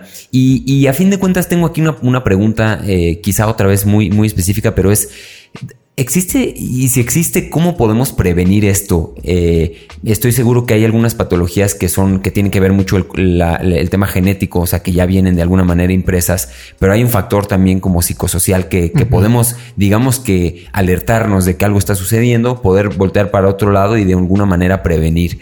¿Cómo dirías, por ejemplo, en el tema de la ansiedad, algo muy específico, ¿no? ¿Cómo se puede prevenir la ansiedad? ¿Qué puede ser un ser humano normal, común y corriente para evitar eh, pues estas cosas que, como te repito, seguramente hay, factores genéticos, pero ¿qué es lo que sí podemos hacer para alejarnos y controlar esto y evitarlo? Exacto. Pues como mencionas, digo, están todos estos factores de, predeterminación biológica, ¿no? Tanto la cuestión genética como incluso cuestiones de crianza, ¿no? Es decir, el cómo uno fue criado, eh, por ejemplo, el tener trauma infantil, trauma psicológico, pues va a predisponer a que alguien tenga un trastorno de ansiedad cuando es adulto, ¿no? De distintos tipos, ¿no? Entonces, pues bueno, teniendo una mejor infancia. Eso no lo puedes modificar, vaya, no puedes regresar y, y cambiar a tus padres o cambiar las situaciones que viviste cuando eras niño. Claro. Pero vaya, a lo que iba. Todo esto va modificando el cerebro, ¿no? No es algo que se queda en el éter, ¿no? sino este trauma infantil va a hacer que tu cerebro se conecte de una forma diferente, que tus hormonas reaccionen de una forma diferente y que tu cerebro a la larga sea más fácil que tenga un desajuste que produzca un trastorno de ansiedad. Entonces, si hay como esta explicación biológica, junto con, con teorías y explicaciones sociales, ¿no? De cómo te vas adaptando al mundo. Ahora, ya que tienes el cerebro que tienes a la edad que tengas, ¿qué puedes hacer de aquí en adelante? Algo con los trastornos mentales es que es bien difícil poder establecer qué hacer para prevenirlo. ¿no? A, diferencia de, yo qué sé, la hipertensión, ¿no? Y entonces digo, pues bueno, no fumes y hagas ejercicio y mantén tus grasas en la sangre bajas con una buena dieta, a lo mejor puedes tener menos riesgo de tener eh, eh, hipertensión. ¿no? Pero, por ejemplo, en, en los trastornos psiquiátricos, no hay un conocimiento tan vasto como para poder establecer eh, qué hacer, qué, modificar, pero sí hay factores de riesgo que se pueden evitar, ¿no? Por ejemplo, cuestiones bien básicas, ¿no? Y bien bobas y, que van a parecer como demasiado simples, pero es como comer bien, dormir bien, hacer ejercicio. Eh, y vaya, con dormir bien, pues hay una serie de estrategias, ¿no? Que se llaman técnicas de, higiene de sueño. Ok. Eh, tener una dieta balanceada también cuando hay cambios en la dieta eh, son factores de riesgo, por ejemplo, para depresión o para ansiedad o para demencias o para otros eh, episodios o para otros trastornos psiquiátricos. Ok. Eh, entonces, vaya a tener una dieta bien regulada, una dieta pues lo más saludable posible, tener buenos hábitos de sueño, tener buenos hábitos sociales, incluso, no? O sea, y, y bueno, que aquí está, por ejemplo, este cuestionamiento que mencionaba al principio con lo de la pandemia, no? El socializar, el, salir y a platicar con otro ser humano y tener este contacto, porque al final somos seres que nacimos en manadas, en tribus. Cuando quitas esto y alguien vive en un departamento y pide todo eh, a, domicilio y, lo pides por una aplicación y trabajas desde la computadora, pues e, eres como un animal en un zoológico, ¿no? No vas a tener un comportamiento normal, ¿no? O, o ideal. Entonces, vaya, son factores que se podrían intentar modificar no te va a garantizar que nunca vas a tener un padecimiento mental, pero sí pueden ayudarte a, que esto sea menos probable. No el sueño, el apetito, eh, la comida, el ejercicio físico, eh, aunque tal vez sea redundancia, eh, la socialización. Creo que estos cuatro pilares son bien importantes y algunos otros que pueden ser factores de riesgo como más específicos, ¿no? Por ejemplo, y, creo que quizá muchos de estudiantes en pues, parte de esta comunidad canábica, pero por ejemplo, la, marihuana, sobre todo en la adolescencia, es un factor de riesgo para psicosis. Psicosis, por ejemplo, como esquizofrenia. Entonces, alguien que fuma marihuana en la adolescencia va a ser más probable que tenga esquizofrenia en la juventud no es una ley, no es una causa-efecto directa, pero sí existe un mayor riesgo. O sea, hay quien puede fumar diario toda su vida y no le pasa nada. Hay quien jamás fuma marihuana y, sí tiene esquizofrenia. Depende mucho la, la predisposición biológica, pero vaya, sí son factores de riesgo que se han estudiado y que ya se conoce que, eh, vaya, en vez de comprar un boleto de lotería, estás comprando todos los, cachitos, no toda la, la serie. Claro. Entonces, pero vaya, esto es al menos algo de lo que se conoce de qué se puede hacer para evitar tener estos padecimientos mentales. Ya, muy interesante. Pues amigos, ya escucharon. Si algo les hizo sentido, si les resonó, pues ahí tomen nota y, bueno, se puede, se puede prevenir por lo menos de alguna, de algunas formas, ¿no? Se puede hacer algo para tratar de eh, salvarnos de encontrar estos episodios, pues que son incómodos, ¿no? Feos, que pueden ser eh, difíciles de sobrepasar y creo que mucha gente allá afuera pues lo está viviendo en carne propia y se sentirá identificado. Pero bueno, última pregunta, Doc, de esto, de, este tema de, la psiquiatría y ya voy, ya voy a ponerme un poquito más crítico, ¿no? Es, es una pregunta que te quería hacer de Porque he escuchado algunas críticas en torno a la psiquiatría, que está en una crisis eh, farmacológica, que ya no tienen tantas herramientas con las cuales combatir algunos, algunos este, padecimientos, que hay, una, hay un tema también ahí de intereses pues, eh, consumistas en, cuanto a los, a los tratamientos, que a veces no son solo por una semana, sino que son permanentes, y esto pues hay farmacéuticas ahí cobrando este, el ticket, ¿no? Este, todo esto de lo, que, de lo que se escucha de la psiquiatría, a mí me encantaría escuchar desde tu punto de vista y siendo como haciendo una especie de, de autoexploración a tu propio gremio. ¿Cuáles serían las, las, críticas que más, que más chocan y, y por lo tanto checan ¿no? en, el, en, el, mundo de la psiquiatría? O sea, ¿qué, qué sería como la crítica más, más eh, permanente a la que tú le dirías, sabes que, es, que sí está pasando esto, esta es la problemática que estamos enfrentando acá adentro? Eh, y si no la hay, pues también eso, ¿no? O sea, también se vale decir, mm, yo no he visto nada, pero bueno, te tiro la pregunta más o menos así para entender cuál es tu, tu perspectiva en torno a la crítica más común que puedes escuchar en el mundo de la psiquiatría. Yo creo que, por ejemplo, ahorita mencionas varias, ¿no? Eh, creo que hay otras que, que, por ahí mencionaré, pero bueno, mencionando lo, lo, que comentabas, ¿no? Esta cuestión de las farmacéuticas, ¿no? Creo que inevitablemente cualquier actividad del ser humano en estos tiempos va a mercantilizarse y va a ser absorbida por el sistema capitalista, ¿no? Y entonces, si tú eres, eh, vaya, si tú vendes tamales, vas a querer vender más tamales que todos. Si tú vendes medicamentos, vas a querer vender más medicamentos que todos. Entonces, sí, por supuesto que existe una, una, presión de las industrias farmacéuticas y que hay conflictos de intereses. Se trata de limitar lo más posible. Se trata de, por ejemplo, cuando se elaboran artículos científicos en, en ciencia médica, en general, no solamente en psiquiatría, pues se tiene que hacer esta eh, este disclosure, ¿no? Esta, eh, determinar cuáles son los conflictos de intereses que existen en el investigador para evitar que esté sesgado, ¿no? Aunque, claro, digo, no, no siempre se, se logran al, al 100% y depende mucho de la publicidad de estos mismos medicamentos eh, en el gremio médico. No, no, son medicamentos que se anuncian en la tele, pero pues obviamente sí hay todo un mecanismo de publicitario, ¿no? Okay. Y, y, no solamente en la psiquiatría, ¿no? En, en la medicina en general.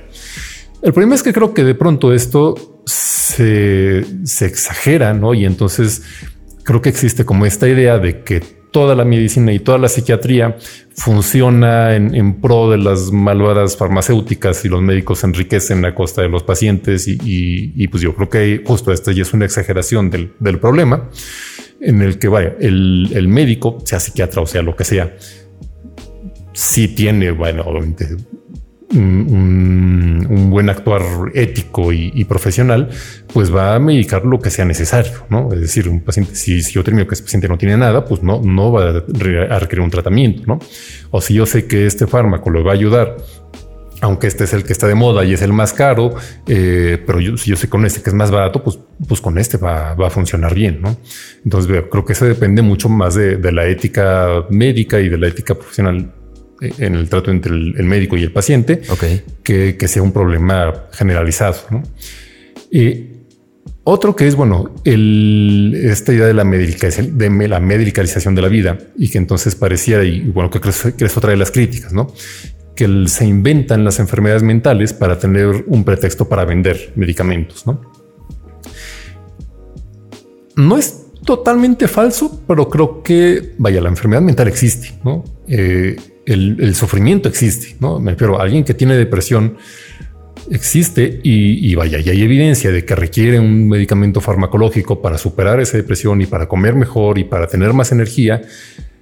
Hay muchos que no, o sea, vaya, hay muchos pacientes que a lo mejor con ejercicio y con ciertas modificaciones la libran, pero hay muchos otros que sí necesitan esto y que si no, pues pueden llegar a suicidarse. Entonces, vaya, si hay una necesidad de, de este medicamento y de esta medicalización de algunos padecimientos, aunque creo que sí hay, hay algunas cuestiones ¿no? en, las que sí puede tenderse a, medicalizar más eh, entidades, ¿no? Es decir, por ejemplo, ocurre mucho en la psiquiatría infantil. ¿no?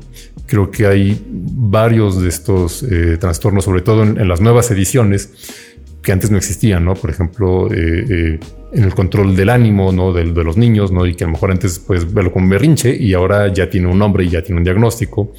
Eh, si esto es para vender más, no sé si ese es el objetivo, pero posiblemente sí esté involucrado. Vaya, no, o sea, si vaya, las farmacéuticas lo que hacen es que si tú tienes un medicamento, ¿no? Que sirve para para el problema 1 y para el problema 2, pues solo puedes vender para esas dos cosas, ¿no? Entonces, si a esta otra cosa, que antes no era un problema, tú le pones el nombre, que es el problema 3, entonces tú puedes decir, ah, bueno, voy a estudiar si medicamento sirve para el problema 3, ¿no? Y entonces vas a tener tres nichos de mercado. Sí, creo que eso es algo que, mueve la psiquiatría, pero no es lo único. ¿no? O sea, creo que sí hay un interés genuino en, mejorar la calidad de vida y, creo que eso mueve gran parte de la ciencia médica, aunque claro que como cualquier actividad humana no puede escapar de, la mercantilización. ¿no? Ok. Y yo creo que el, otro tema era pues justo esto, ¿no? El, eh, y que tiene que ver con esta cuestión social ¿no? y cultural de la psiquiatría, que es otra de las grandes críticas, ¿no? Y que pues de ahí parten muchos de estos movimientos de antipsiquiatría, ¿no? En los años 60, el negar la enfermedad mental, no negar el, fenómeno, pero sí el negar la etiqueta de enfermedad, ¿no? Y decir, bueno, es que la persona con esquizofrenia puede curarse por sí misma o la persona con depresión puede curarse con sí misma. Y gran parte de la crítica es porque estudiamos fenómenos muy subjetivos y estudiamos fenómenos del comportamiento, ¿no? Y y entonces viene aquí la pregunta de cuál es el comportamiento normal y cuál es el comportamiento anormal. Y entonces cuál va a ser el comportamiento patológico, ¿no? O sea, cuando se te rompe un hueso, pues sabes que eso es patológico. Claro. Cuando se te muere una parte del corazón, sabes que eso es patológico. O cuando tienes un virus o una bacteria que te está afectando la piel o los pulmones o lo que sea. Pero cuando alguien actúa de una forma que no actúan todos los demás, te lo puede llamar que eso es una enfermedad, se puede llamar que eso es patológico. Y entonces las etiquetas que ponemos como enfermedad, pues son etiquetas sociales. Quizá muchas sí tienen como esta base biológica, pero el constructo, el cómo sale el a qué llamar la enfermedad y a qué no, son constructos totalmente sociales, ¿no? Y que incluso yo pensaba, digo, eh, ejemplos muy claros están, por ejemplo, en la homosexualidad o en las identidades trans que hasta hace unos años la, identidad trans era considerada como una patología, ¿no? el, trastorno de disforia de género. Okay. O la, homosexualidad hasta antes de los 70 era considerada también como una enfermedad. Y entonces podías ir al psiquiatra para tratarte la, la homosexualidad. Ahorita se ha retirado de estos catálogos pero ¿qué pasó? O sea, vaya, la, biología, el cerebro de, la persona homosexual o el cerebro de la persona trans cambiaron, ya no son como, como eran antes. O sea, eso sigue siendo igual. Lo que cambió fue la etiqueta social. Y entonces decimos, bueno, esto ya lo vamos a considerar normal, ya no lo vamos a considerar como una enfermedad. Sí. Y esa es como una de las grandes críticas a la psiquiatría, no el decir que es que vaya, que son invenciones sociales, no? Y que la enfermedad mental es una invención social.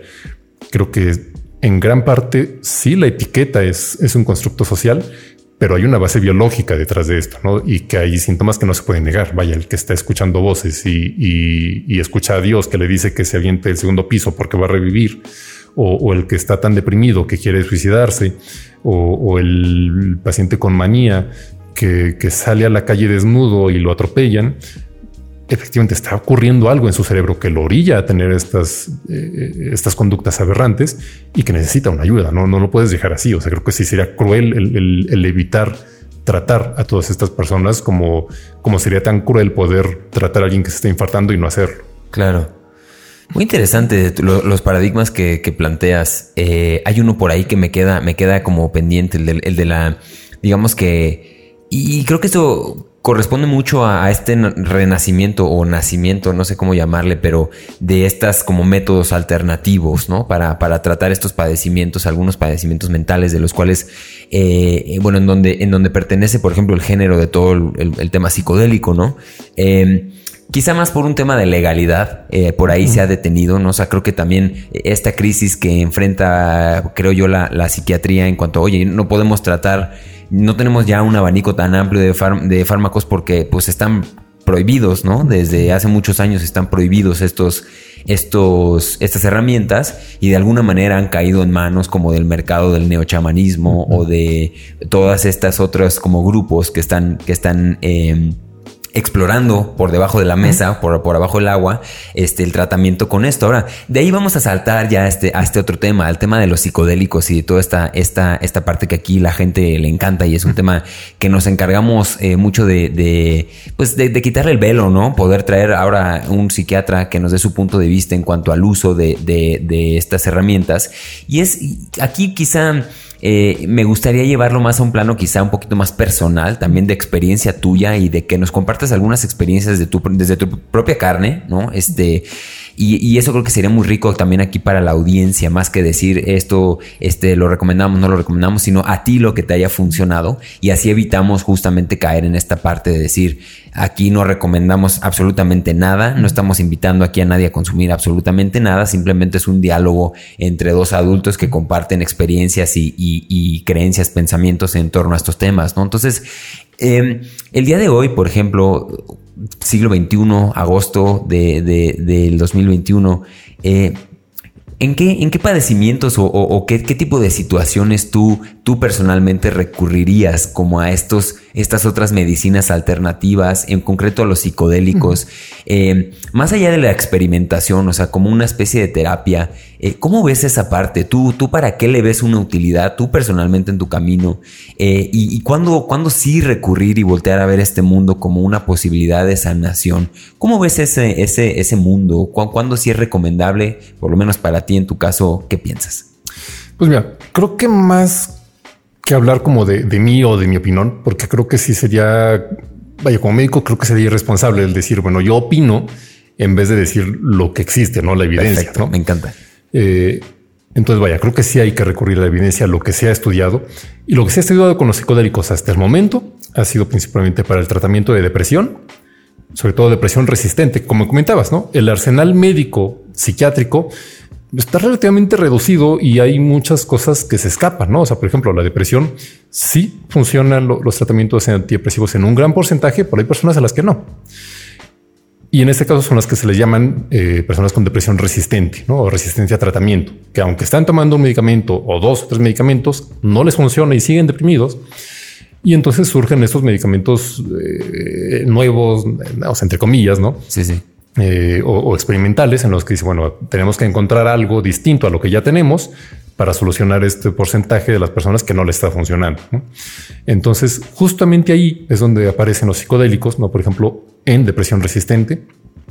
Otra área también bien estudiada es que suena como bien irónico, que es el tratamiento de adicciones, ¿no? Claro. Cuando consideramos a los psicodélicos como una droga y sobre todo como una droga ilegal, pues entonces eh, resulta como bien irónico el, hecho de que psicodélicos como la psilocibina o como el, eh, incluso el, MDMA, el éxtasis o el LSD pueden estar siendo usados en tratamientos para adicciones, ¿no? Y alguien que tiene una adicción a cocaína o alcohol puede tratarse con otra droga, ¿no? Que, bueno, a lo mejor después comentaremos sobre qué cosa es una droga y qué no. Claro.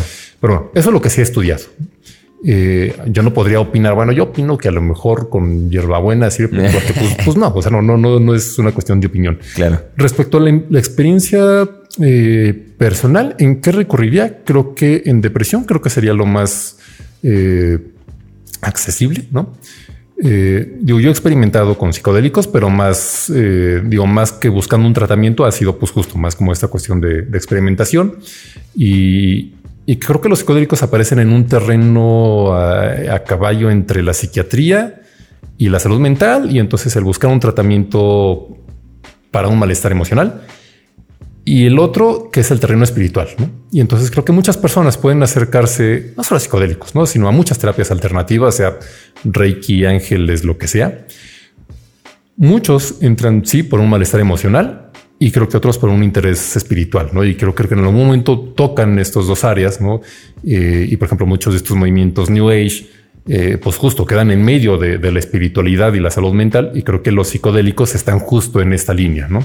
En la que mucha gente puede acercarse como una especie de tratamiento para un malestar emocional o, psicológico, y otros se acercan más bien por un acercamiento espiritual, y, eso es lo que los mueve a, a llegar a esto, ¿no? Creo que en mi caso quizá tiene que ver un poquito más con esto, un poco pues también como por el experimentar el, bueno, que se siente estar loco, ¿no? Digo, siendo psiquiatra. Claro.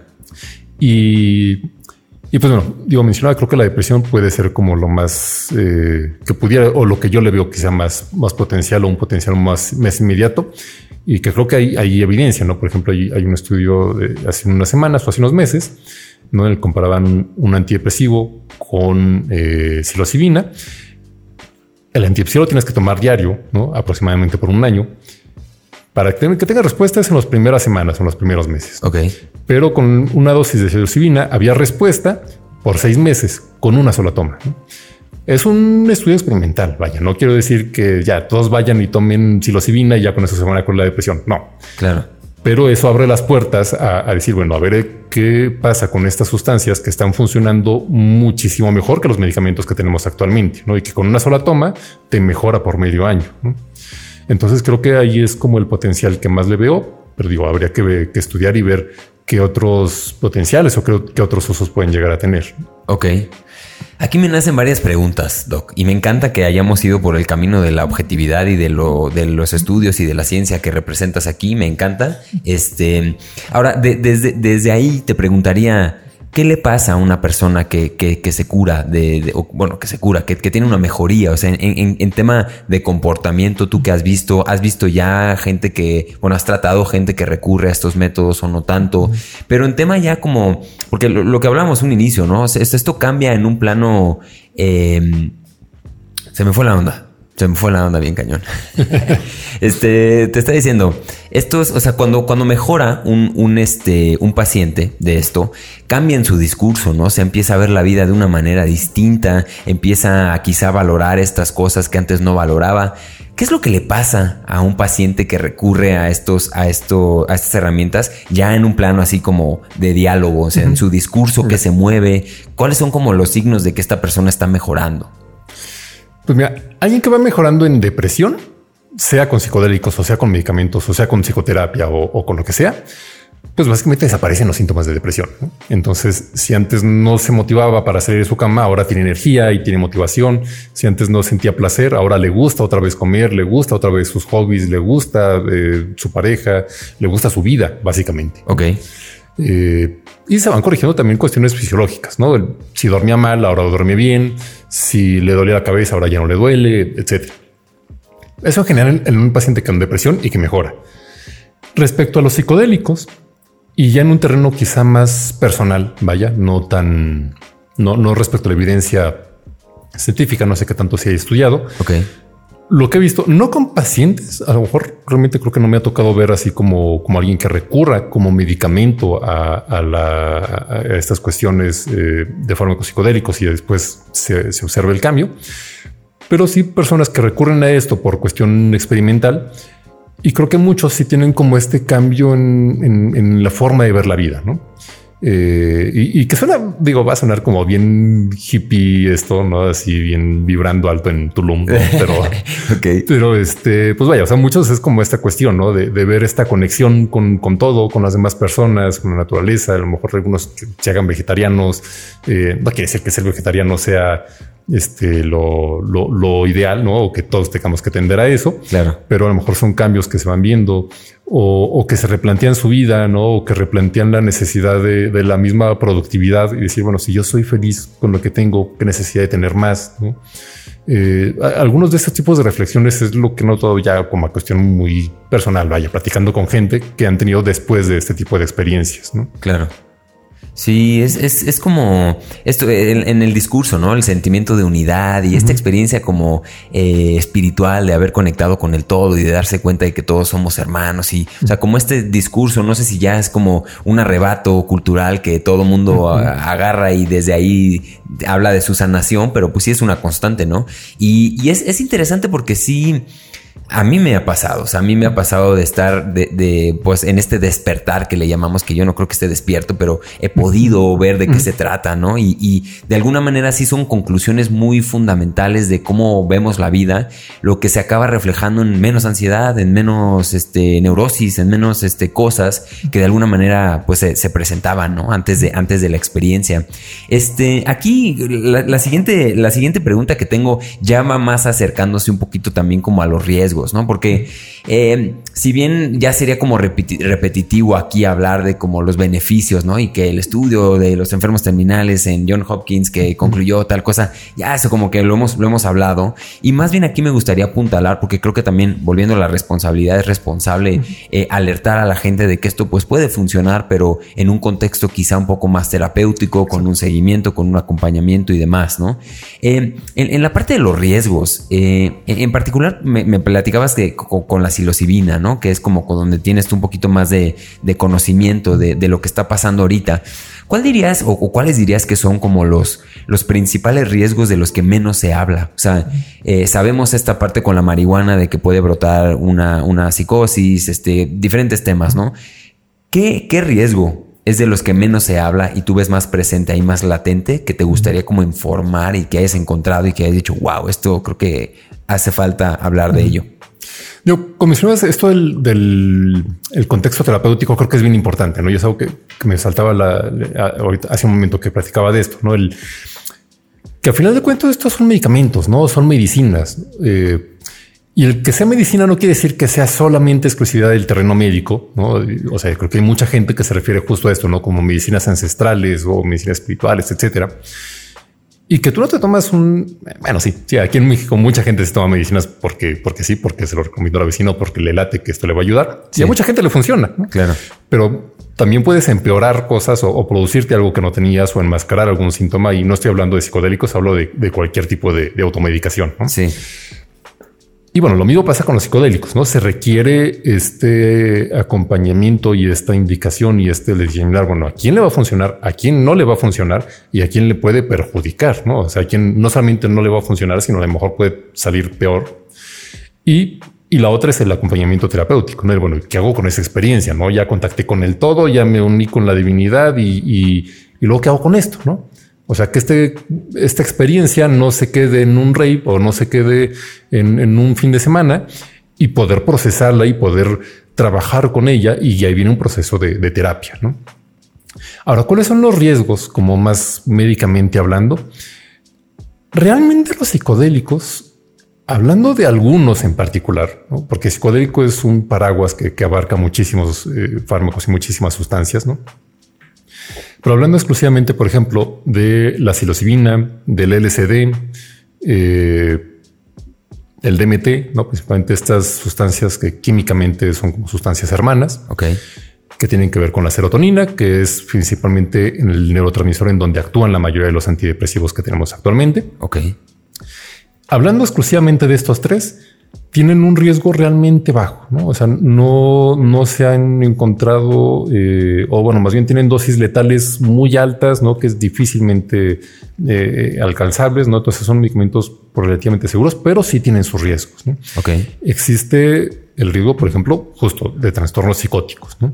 El hecho de que aparezca un episodio psicótico secundario al consumo de estas sustancias existe muchísimo menor que en cocaína, que en heroína, que en marihuana, que en otras sustancias, pero vaya, no es nulo. Ok. Entonces, vaya, creo que sí es algo que tomar en cuenta. Y sobre todo lo que lo que plantea más riesgo es el desconocimiento. Creo que si fueran fármacos, y, y esto bien me parece bien importante, si fueran fármacos más estudiados, entre más estudiamos algo, podemos saber para qué funciona, para qué funciona, para qué no funciona y qué riesgos puede ocasionar.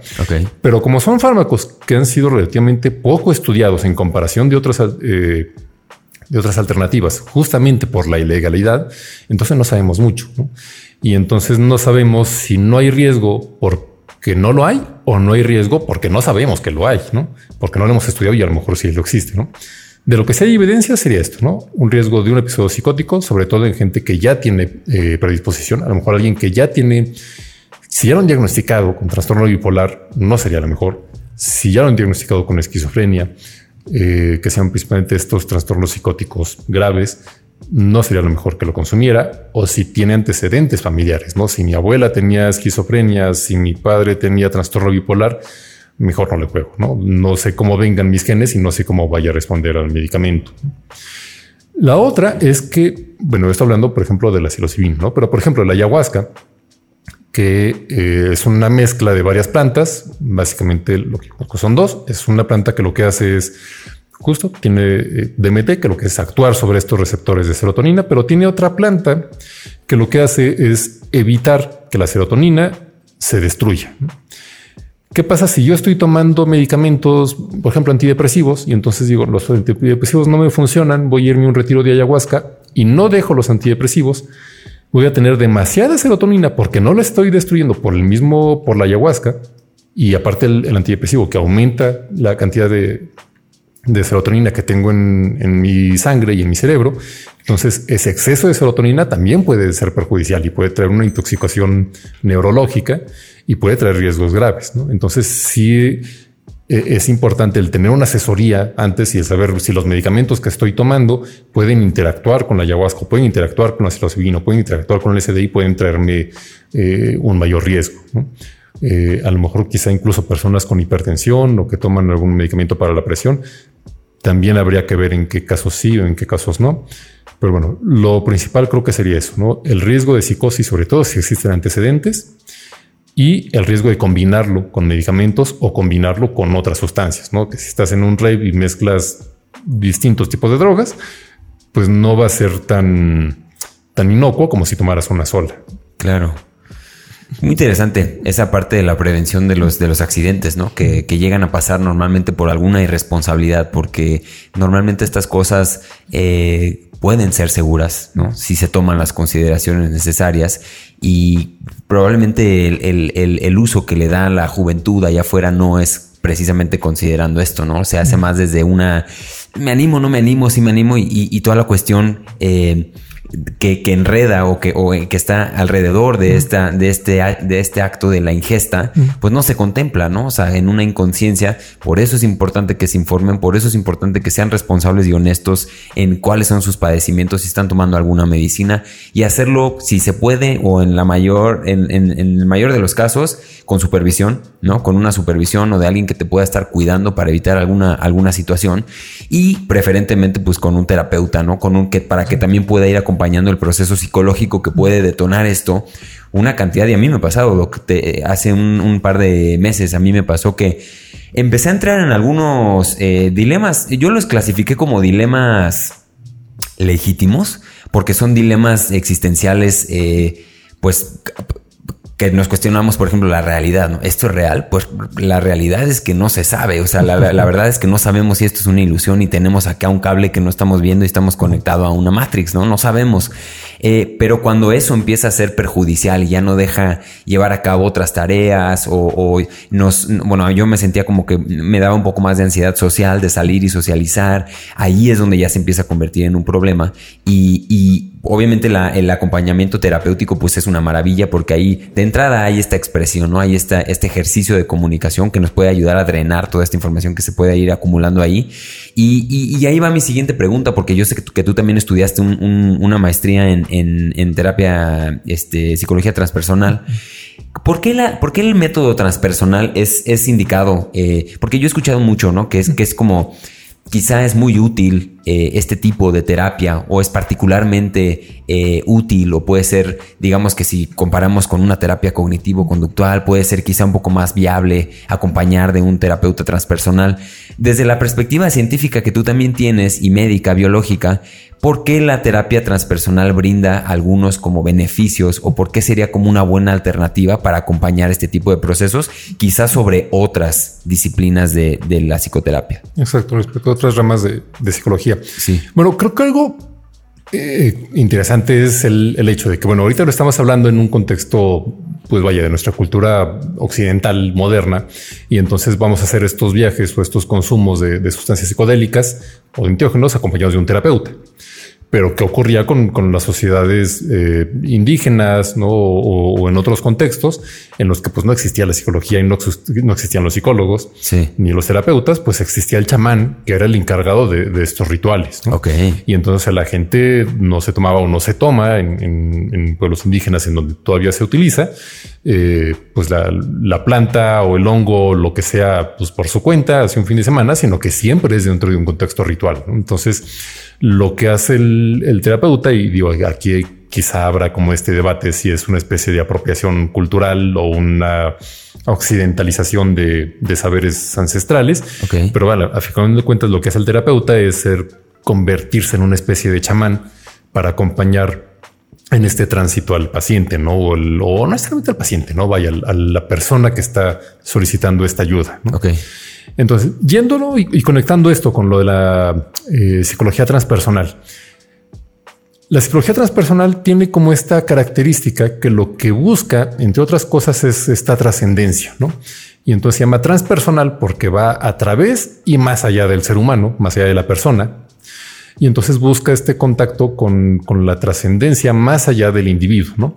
Por ejemplo, la psicología cognitivo-conductual, eh, en la cual pues también tengo cierta formación, pues es muy buena para trastornos psiquiátricos, ¿no? Y va muy de la mano de la medicina. Digamos que la, la psicología cognitivo-conductual es una psicología médica, entre comillas, ¿no? Por así llamarla, ¿no?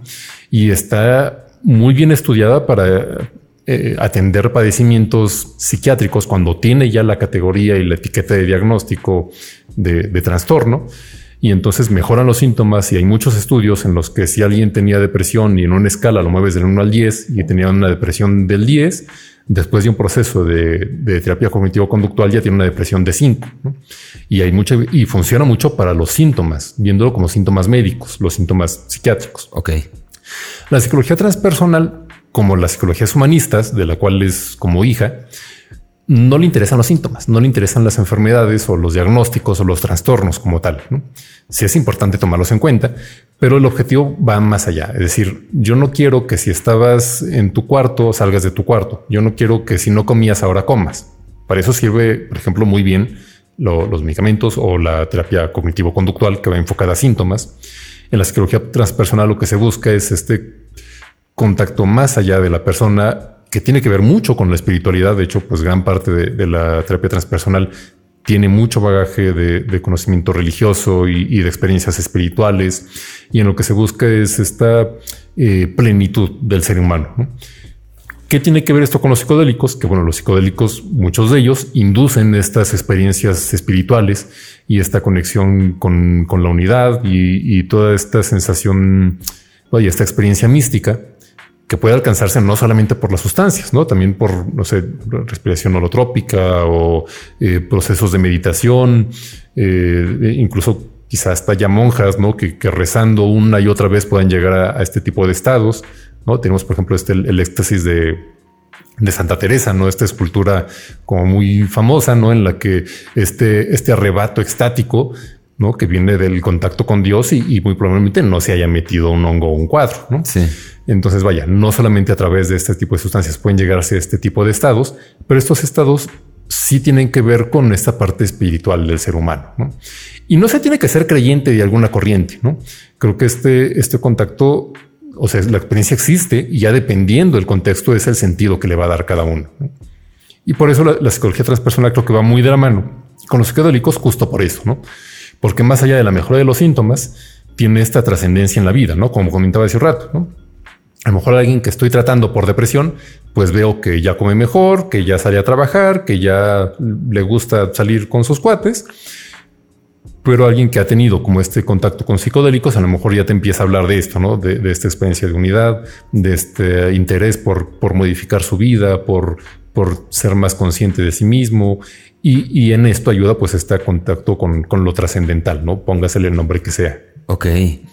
Y, en, ese, en ese aspecto, ahí la psiquiatría, digamos, ¿cómo, cómo, cómo recoge todo esto que sucede? O sea, ¿cuál es la relación de la psiquiatría con, esto? O sea, por ejemplo, e, en ese caso, si tú recibes un, paciente que va con un, con un eh, terapeuta transpersonal y de repente empieza a hablar de estas cosas, eh, es algo, es algo normalmente benéficos a la espiritualidad de alguna manera? ¿Cuál es, cuál es el impacto de la espiritualidad en la salud mental de los pacientes que tú recibes? Y de qué manera, digo, ya ahorita ya, lo hablaste, ¿no? De este discurso, de cómo se, de cómo es uno con el todo y esa parte, pero ¿cómo es esa, cómo es esa relación? O sea, ¿para qué le sirve a la salud mental la espiritualidad, por ejemplo, la trascendencia? ¿Cuál es la relación directa con eso? Y perdón si estoy siendo un poco repetitivo, pero no me queda tan clara esa relación de, de qué le sirve a la, a la, a la salud mental la espiritualidad. Creo que aquí la cosa es que podemos saber para qué sirve, pero no cómo sirve. Ok. Eh, ¿A qué voy? Por ejemplo, hay estudios en los que sí se ha visto que personas religiosas o con, que la espiritualidad tiene cierta importancia en su vida, tienen un mejor pronóstico, por ejemplo, en depresión, sobre todo, por ejemplo, más bien en duelos, ¿no? Pero un duelo es algo que, que, ocurre tras una pérdida y no necesariamente es una patología. Eh, incluso hasta con sustancias, ¿no? Se me hace algo bien curioso.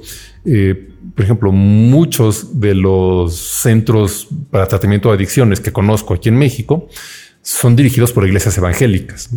Y, todos conocemos como este cliché, ¿no? De del el, adicto a drogas y que tiene una vida de locura y de pronto ya se hace cristiano y, es hermano, ¿no? Y etcétera. Sí.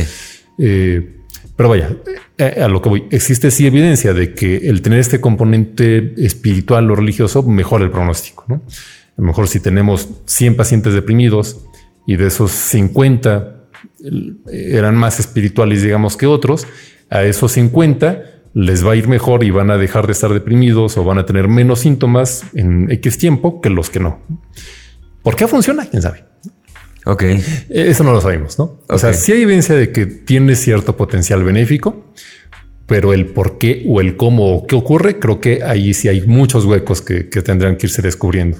Órale, entonces sí hay un misterio, digamos, ahí en, cuanto a, en cuanto a, la manera en la que esto contribuye. Ah, o sea, se, ven los resultados, se ve que la, el paciente mejora, pero no se sabe por qué o cómo, ¿no? Cómo es que esto está sucediendo. Oye, y, volviendo a, este, a este tema del, del uso, de la, de la, de la prevención un poquito, eh, ¿Cómo, puede saber un usuario de estas sustancias? Porque puede haber, digamos que un, uso responsable, saludable, pero ¿cómo, dónde se traza la línea en donde, en donde pueda alguien, algún usuario ya darse cuenta que está haciendo o está acercándose al límite de lo saludable, de lo que ya está siendo un problema para un consumidor? ¿Cómo es, cómo se ve este límite? ¿Cómo podrías tú identificar una, una alerta de que ya puede estar habiendo quizá algún, alguna cercanía a algo que pueda poner en peligro al usuario de estas sustancias psicodélicas, por más que sea en el, en el contexto terapéutico y chamánico, lo que sea, ¿cuál podría ser como un indicador de que, oye, eh, ojo, ojo con el consumo porque sí puede que ya te estés acercando a una especie de patología en ese aspecto? Bueno, creo que habría dos caminos, ¿no? Uno, cuando hablamos, por ejemplo, de una adicción o de una dependencia, en el cual creo que habría tres puntos que tomar en cuenta. Por una parte, la tolerancia, es decir, que si antes me funcionaba meterme un cuadro, me tengo que meter uno y medio. Es decir, que se me va necesitando cada vez más dosis para obtener los mismos resultados que tenía antes. Ok. Otro sería la abstinencia, que es el hecho de que cuando no lo tomo me siento mal y, físicamente me siento mal y entonces necesito tomarlo para ya no para, para estar en, en, el viaje, sino simplemente para quitar el malestar. Y el otro, que creo que puede ser el... Estos dos creo que ocurren en muy poca este, frecuencia en, el caso de psicodélicos. O sea, por ejemplo, son muy notorios en la nicotina, en, el tabaco, en, la cocaína, que se ocurren estos en el alcohol. Pero, por ejemplo, en, la, en el caso de psicodélicos es muy poco probable que ocurran esta dependencia y abstinencia físicas pero sí la cuestión social, ¿no? Y que nuevamente vamos a esta cuestión de la que las enfermedades mentales pues tienen mucho este constructo social, pues cuando alguien ya no está funcionando, ¿no? O sea, cuando alguien deja de socializar, deja de trabajar, deja de prestarle atención a las cosas que antes le trabajaba, eh, que antes le, le llamaban la atención o que antes disfrutaba o eran partes importantes de su vida o su pareja o lo que sea, por ir a consumir, ¿no? Cuando el, el consumo de las sustancias se vuelve el todo y entonces dejas tu vida por, por la sustancia, es cuando hay pues estos pocos rojos, ¿no? O sea, cuando de pronto dices, bueno, a ver qué está pasando. Si, si una vez a la quincena o una vez al mes ya no estás yendo a trabajar el viernes porque estás yendo a, un ritual, ¿no? O, estás dejando de salir con tus amigos porque cada fin de semana te encierras este, a, meterte un cuadro, ¿no? Eh, vaya, o sea, son cosas que, pueden irse ahí campechaneando y ir llevando de la mano, pero cuando se vuelve el todo es cuando ya marca un problema en el caso de adicciones, no de abuso de sustancias. Ok. El otro problema sería cuando hay como este riesgo de psicosis, no? Que ahí es difícil. O sea, vaya, una persona psicótica no se da cuenta que está psicótica. O sea, de pronto ya empieza a escuchar voces o empieza a notar cosas raras y nota que los vecinos lo están espiando y, las demás personas dicen, o sea, ¿qué le pasa? Pues, o sea, ¿por qué dice que, que los vecinos lo espían? No, porque, pero para la persona que lo está viviendo, el hecho de que le hayan movido el tapete de bienvenido del, de la puerta de entrada es una señal inequívoca de que le están mandando una amenaza. ¿no? Ok. Entonces, para él es parte de su realidad, aunque los demás no lo perciban como tal. Entonces, que alguien se dé cuenta que esté psicótico está muy complicado. ¿no? Hay otros síntomas que sí pueden ocurrir y que son más eh, notorios, ¿no? Y que lo más, lo que más frecuentemente se reporta, que son estos flashbacks, este, sobre todo cuando hay experiencias visuales, que en pronto el paciente pues, ya tiene, o, la persona, vaya, no, no necesariamente pacientes, pues ya pasó tiempo de que tuvo una experiencia con, con el SD o con psilocibina y tuvo estos fenómenos visuales. Y tiempo después, sin nada en, la sangre, sigue teniendo de pronto estos, eh, eh, pues sí, estas ilusiones eh, geométricas sobre todo. Es lo que más comúnmente ocurre y, es cuando alguien pues sí podía darse cuenta que, a ver qué me pasó, ¿no? O sea, como que digamos que se quedó en el viaje, entre comillas. Ok. Muy interesante. Ahí tengo, tengo otra pregunta de, de, la frecuencia de uso, ¿no? O sea, hablamos de estos riesgos, de riesgos de psicosis y hablamos de estos riesgos de desarrollar eh, cosas.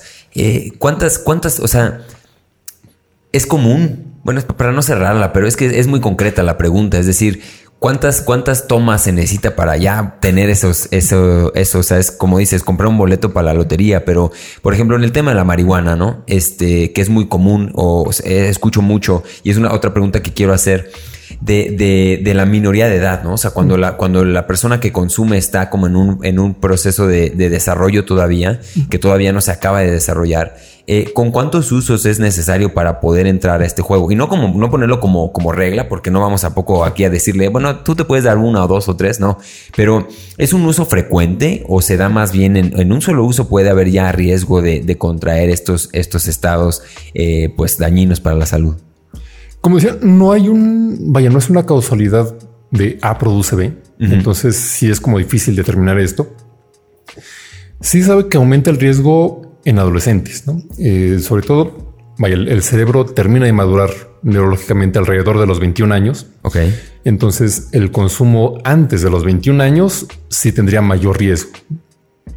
Pero es eso, vaya, estamos hablando de riesgos. Ahí no hay, vaya, hay gente que puede empezar a consumir después y, aún así tener riesgo, aunque es menos probable. O personas que, consuman quizás desde los 15 y nunca les pase nada, ¿no? Pero si el, consumir antes de los 21 años puede ser potencialmente más riesgoso, ¿no? Hablando, por ejemplo, de, cuestiones de legalización, creo que algo importante, y, yo creo que yo estoy muy de acuerdo en, la legalización de, la marihuana y de otras sustancias, pero eh, parte de la regulación necesaria para legalizarlas sería establecer, por ejemplo, límites de edad. No creo que eh, sí tendría que ser al menos a partir de los 21, ¿no? como en el caso del, alcohol, no en Estados Unidos. Eh, y, se me fue un poco. Bueno, el, riesgo era pues justo esto, no que el, a veces cuántas veces hay que, fumar para tener riesgo. El consumo crónico tiene mayor riesgo, pero justo no hay. O sea, por ejemplo, si hay visto pacientes que tienen el antecedente que fumaron una vez, pero yo no podría decir que por esa vez es que ya tienen esquizofrenia. O sea, quizá eh, fumaran o no fumaran, de todas maneras iban a tener un cuadro, ¿no? Claro. Pero a lo mejor sí es más notorio, ¿no? Que cuando haces la historia clínica y entrevistas al paciente o a los familiares, dices, bueno, ¿y desde cuándo empezó con estos síntomas? Pues lleva tres meses, ¿no? ¿Y qué pasó hace tres meses? Pues bueno, fue la primera vez que consumió X cosa, ¿no? Ok. Quizá sí, quizá ese único consumo fue el detonante, pero todavía no podemos como saber a ciencia cierta si fue una causa directa, ¿no? O sea, aumenta el riesgo, tío, es como comprar más boletos de lotería. Sí. Pero todavía no podemos saber cuántas, ¿no? O sea, es como, pues a lo mejor puedes comprar cinco series y no te ganas la lotería, ¿no? Claro. puedes comprarte un cachito y sí, ¿no? Claro. Entonces todavía no, no se conoce, pero obviamente a, mayor consumo, mayor riesgo. Ok. Excelente. Ahora, en, esa parte y tocaste, ¿no? Tocaste el tema de la regulación. Este, y, me, quedan como dos, dos macrotemas. Uno, uno es, no macrotemas, porque este ya es la pregunta como de salida, del todo el tema psicodélico, antes de irnos como a este, a este tema un poquito más místico y misterioso, que sé que te gusta también. Este, pero en, en ese aspecto, yo tengo una, una, es una especie de teoría, ¿no? Como, no es si teoría, lo escuché, obviamente lo escuché por ahí porque yo no me dedico a estas cosas, pero por ahí se dice o he escuchado y, resuena mucho conmigo esta idea de convertir, por lo menos en un país como el nuestro, ¿no? Sabiendo la realidad que enfrentamos con todos los muertos gracias a bueno, la guerra esta que estamos viviendo hoy por hoy y, todo lo que está sucediendo, que bueno, ya yo creo que el pues todo el tema narcótico es, es una cuestión, no sé si ya juega hasta un chivo como de chivo expiatorio, porque ya es todo un crimen organizado que se dedica a muchas otras cosas, ¿no? Ya se han diversificado a, otros temas. Pero la, noción de poder convertir, y desde una perspectiva médica, ¿no? O sea, de poder convertir el problema de las drogas, digamos, del tráfico, del consumo, del comercio, con todo esto, de convertirlo de un problema de seguridad a un problema de salud. ¿Qué tan viable es eso? ¿Qué tan viable es, eh, así como Obviamente habría, para dar un veredicto habría que, digo, o sea, tener aquí algunas pruebas y papeles y números y montos, pero tú así en términos generales, y aquí sí te voy a invitar a hacer esta como especie de, de opinión, eh, ¿Cómo lo ves? ¿Se ve viable? ¿No se ve tan viable? Porque hay muchos muertos, ¿no? Hay mucha gente muerta y no creo que si legalizáramos y reguláramos, informáramos a, la sociedad de, obviamente habrían, habrían brotes psicóticos, digamos, de gente que justamente no fue responsable o de gente que, bueno, pues compró el boleto y le salió la lotería sin querer, bueno, pero de convertir esto en un problema de salud eh, ¿Cómo lo ves? ¿Se ve viable? ¿No se ve tan viable? Este, ¿Cómo lo ves? ¿Y, cómo, ¿Y qué se dice en tu, en tu gremio de este tema? Por una parte, creo que sí es bien importante justo eso que dices, ¿no? Que deje de ser un problema de seguridad y más un problema de salud, Que el consumidor deje de verse como un criminal y, bueno, a lo mejor ciertas corrientes médicas pues habrían de no verlo como un criminal, sino verlo como un enfermo. Sí. Y entonces atenderlo, pero bueno, enfermo sería el que tiene una adicción no todos los consumidores tienen una adicción, ¿no? O sea, creo que hay mucha gente que consume y no necesariamente tiene una dependencia. Entonces, bueno, tampoco sería necesariamente considerado como enfermo, pero sí alguien que está consumiendo algo con un riesgo potencial a la salud. Pero creo que yo el, punto importante que a mí me parece crucial es la libertad. ¿no? O sea, creo que la libertad de cada individuo de decidir sobre sí mismo. O sea, el hecho de considerar las drogas como un riesgo a la salud creo que es una visión muy paternalista, ¿no? El, decir que el Estado va a decidir qué te conviene y qué no te conviene. ¿no? Creo que el individuo sí tiene esa libertad de, elegir. Otra cosa distinta es cuando pones en riesgo la salud de otros. ¿no? Vaya, por ejemplo, no sé, los alcoholímetros y entonces que si tomas y manejas, pues ya por supuesto que estás poniendo en riesgo a, otra persona. ¿no? Claro. Pero cuando la única salud que está en riesgo es la tuya, pues tú tienes toda la libertad de decidir qué hacer con tu cuerpo y con tu salud y con tu vida, ¿no? Para bien o para mal, pero creo que esa libertad me parece mucho más importante o, me parece en una escala jerárquica mayor a, los riesgos a la salud personal. cuando hay riesgos a otra persona, desde luego que tiene que ser controlado, pero cuando el riesgo es únicamente propio, creo que no tiene la libertad de decidir. Obviamente, para eso tiene que haber pues, primero la información, o sea, que, que las personas estén correctamente informadas para tomar la decisión. Claro. Y para que puedan estar correctamente informadas, se necesita también la desestigmatización. O sea, que se pueda hablar de, distintas sustancias, de marihuana, de psilocibina, de LSD, de cocaína, de, tabaco, de lo que sea, sin tacharlo como cosas del diablo, no? Y como que esto está prohibido porque son malas, porque sí, porque es lo más malo del mundo y verlo como algo que, sí, que tiene un riesgo, pero pues que cada quien es libre de decidir ese riesgo. Es algo como el azúcar, vaya, no? O sea, el azúcar es algo hasta socialmente bien visto, ¿no? O sea, uno puede regalar un chocolatito como una muestra de afecto o, vemos el postre como esta este, cuestión de, felicidad hecha comida, ¿no? Sí. Y, nadie lo ve como algo negativo cuando también es un riesgo a la salud el, los consumos altos de azúcar, ¿no? Sí. Entonces creo que el poner las drogas en la misma categoría es muy importante para que primero haya una decisión informada y, para eso necesitan desestigmatizarse. O sea, necesitamos hablar de la marihuana igual que como hablamos del azúcar y no verlo como algo terriblemente malo, sino algo que tiene un riesgo, pero este es el riesgo, funciona de esta forma y tú decides, ¿no?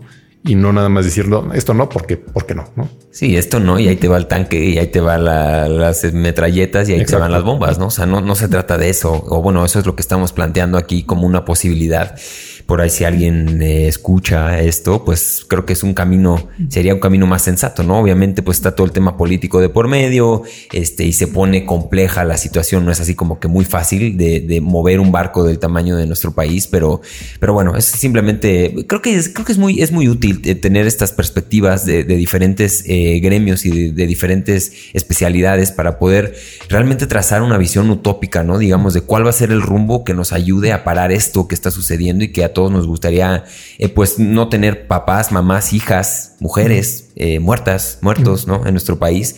Y creo que duele, es feo hablar de esto a veces, pero es necesario. Tenemos que hablarlo y tenemos que plantear alternativas desde la ciencia, desde la objetividad y no desde el, desde el yo creo que esto sería, ¿no? Como toda esta guerra contra el narco por ahí para mí me suena más como una especie de ocurrencia que otra cosa, pero bueno, esos son otros temas, Doc. Este, muy bien, me, encanta, me encanta esa, esa, perspectiva. Y ahora sí nos vamos, nos vamos acercando al final del, del programita, ya llevamos un buen rato, una hora cuarenta y cinco, ya llevamos cotorreando. Este, ha estado muy chido platicar aquí contigo el día de hoy, recibir, eh, como te digo, una persona, además de mi edad como contemporáneo, que se me hace chidísimo porque a fin de cuentas, eh, siempre que yo había tenido contacto como con doctores, este, pues eran gente mayor, ¿no?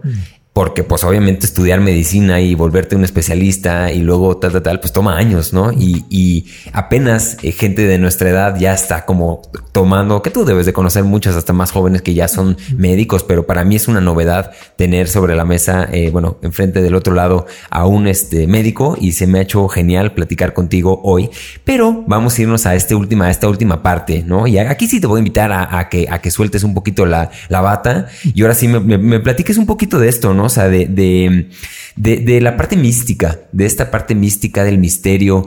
Eh, ¿Qué es lo que se te hace más, más fascinante de, esta parte del misterio? Porque si bien eh, viniendo de una ciencia, pues te tratas de agarrar de los datos y de los hechos, y tú tienes como una, una afición, no sé si es afición o va más allá de eso. ¿De dónde nace esta pasión y cómo eso complementa tu, tu, tu funcionar como, como pues psiquiatra, ¿no? O sea, cómo, cómo permea esta pasión por el misterio, qué se te hace lo más fascinante de ese misterio, este, lo que nos quieres compartir en estos rubros de cómo te fue llevando ese camino de tu vida. Sería genial tener un poquito de perspectiva eh, de, alguna cosa que te, que te fascine y que te intrigue en este mundo. Puede ser de la mente o puede ser de lo que sea. Compártenos un poquito de esa experiencia para conocerte un poquito más. Ya. Pues mira, creo que justo, ¿no? Como dices, el misterio creo que es algo que, que siempre me llama la atención, ¿no? Y más como en esta cuestión como mística, espiritual, creo que digo, tampoco ha sido como tan ajena, ¿no? O sea, creo que no, no vengo de un hogar católico tradicional como tan común. ¿no? Ok. Este, digo, vengo de un, de un hogar en el que mi abuelo iba a un templo budista o una escuela mm, semi zen o una cosa ahí medio extraña, en el que mi bisabuela este, estaba también metida con cuestiones como de, espiritismo, de, mediums, que, mi mamá también desde niño ha estado este, pues leyendo sobre chakras, sobre yoga, este, etcétera. Aunque sí tuve una formación católica, como el 80% de los mexicanos, pero yo creo que fue un catolicismo bastante laxo y, mezclado con otras cosas. ¿no? Ok. Y pues bueno, creo que esta inquietud por lo espiritual creo que ha sido algo que he tenido, no sé, quizá como desde la adolescencia, algo que, me ha llamado la atención y que me ha interesado, digo, para mí mismo, ¿no? O sea, creo que yo me, consideré ateo como desde la secundaria. Ok. Eh, y, después de una etapa de, ateísmo como bien rígido y, y, ponerme a criticar la Biblia nada más porque sí, ¿no? este, de pronto pasé esta inquietud de, bueno, y, entonces yo en qué tengo que creer en algo, no tengo que creer en nada, en qué voy a creer, ¿no? Y entonces como esta búsqueda de, algo más, tanto en la cuestión personal como en la cuestión de, conocimiento, ¿no? Y, el conocer de religiones y de, espiritualidad y de rituales y de todo eso que digo, creo que al final de cuentas hasta por eso entré a psiquiatría y no a, yo que sé, cardiología. Ok. Porque me interesaba mucho eso, ¿no? el pues vaya, todas estas cuestiones más eh, etéreas, no extraterrestres, no, no me refiero a, alienígenas, no, sino como extra físicas, vaya, no dentro de esas la mente, no? Aunque vaya, que tenga este componente biológico, pero siempre me ha llamado como mucho la atención, no? Y, particularmente, pues me interesan mucho, pues varios temas, no? Eh, desde ocultismo, desde eh, prácticas rituales, chamanismo. De hecho, pues por eso es, o sea, la primera vez que yo tuve una experiencia con hongos, pues fue mucho por eso, ¿no? Y, por eso me hice por los hongos y no por el LSD o, u otra sustancia, porque tenían como este contexto ritual, ¿no? Y entonces los rituales y la magia es algo que, me ha llamado muchísimo la atención y por eso creo que eso fue lo que me llevó a acercarme a los psicodélicos, ¿no? Más que, la cuestión médica o el potencial terapéutico fue más eso, esa fue mi inquietud personal, ¿no? De, probarlos y, de, a ver qué se siente convertir un hongo. Ok. Y, Ahora, el problema es compaginarlo con, la ciencia médica, ¿no? Que ahí es cuando vienen como estos dos eh, terrenos en, conflicto, ¿no? Entre la ciencia y la magia o la ciencia y la espiritualidad, que yo creo que eh, incluso podría hablar de que es un conflicto medio absurdo porque, o sea, cuando de pronto mucha gente habla de que, no sé, por ejemplo, veíamos esta cuestión en, la pandemia, no el COVID, ¿no? Y entonces había estas críticas de cuando el, Papa este, se, arrodillaba o algo, ¿no? Para, para pedir por, los muertos y decían, ah, mira, y ahora con, la vacuna, a ver qué funciona más, ¿no? La vacuna o el Papa, ¿no? Son cosas que no tienen por qué competir, ¿no? O sea, la, religión sirve para una cosa y la ciencia sirve para otra cosa, no están en conflicto. O sea, pedir que la religión y la espiritualidad cubran eh, o, compitan con la ciencia es como pedirle a un médico que diseñe un avión. Claro. O sea, es, absurdo ponerlas a competir porque tienen terrenos y, utilidades totalmente distintas, ¿no? Y bueno, el eh, aterrizado esto que cómo afecta en, la psiquiatría, ¿no? A pesar de que los psiquiatras creo que en general como gremio ¿no? Eh, sí tendemos más a tener como este tipo de, intereses más eh, extraños, no somos como unos médicos más, más atípicos, unos médicos distintos a, cuando tratas con un cirujano o cuando tratas con un, internista. Ok. Eh, pero digo, aún dentro del gremio psiquiátrico, pues sí, vaya, no, no está visto como con tan buenos ojos, no está viendo como, como charlatanería o etcétera, pero creo que son eh, terrenos un tanto independientes, ¿no? O sea, por una parte se puede tratar eh, las cuestiones médicas y científicas y buscar un medicamento y buscar un tratamiento basado en evidencia. Y por otra parte, atender esta cuestión de la inquietud espiritual personal y del paciente, aunque muchas veces pues sí es como criticado dentro del gremio, ¿no? O, se ve como poco profesional o se ve como como como que resta este seriedad, pero digo, creo que son la, espiritualidad del ser humano y el misterio y la magia es algo que hay que abordar, ¿no? O sea, y, es algo que nos hace ser humanos y no podemos ser solamente eh, entes biológicos y entes de carne que necesitemos una pastilla para estar mejores. Claro.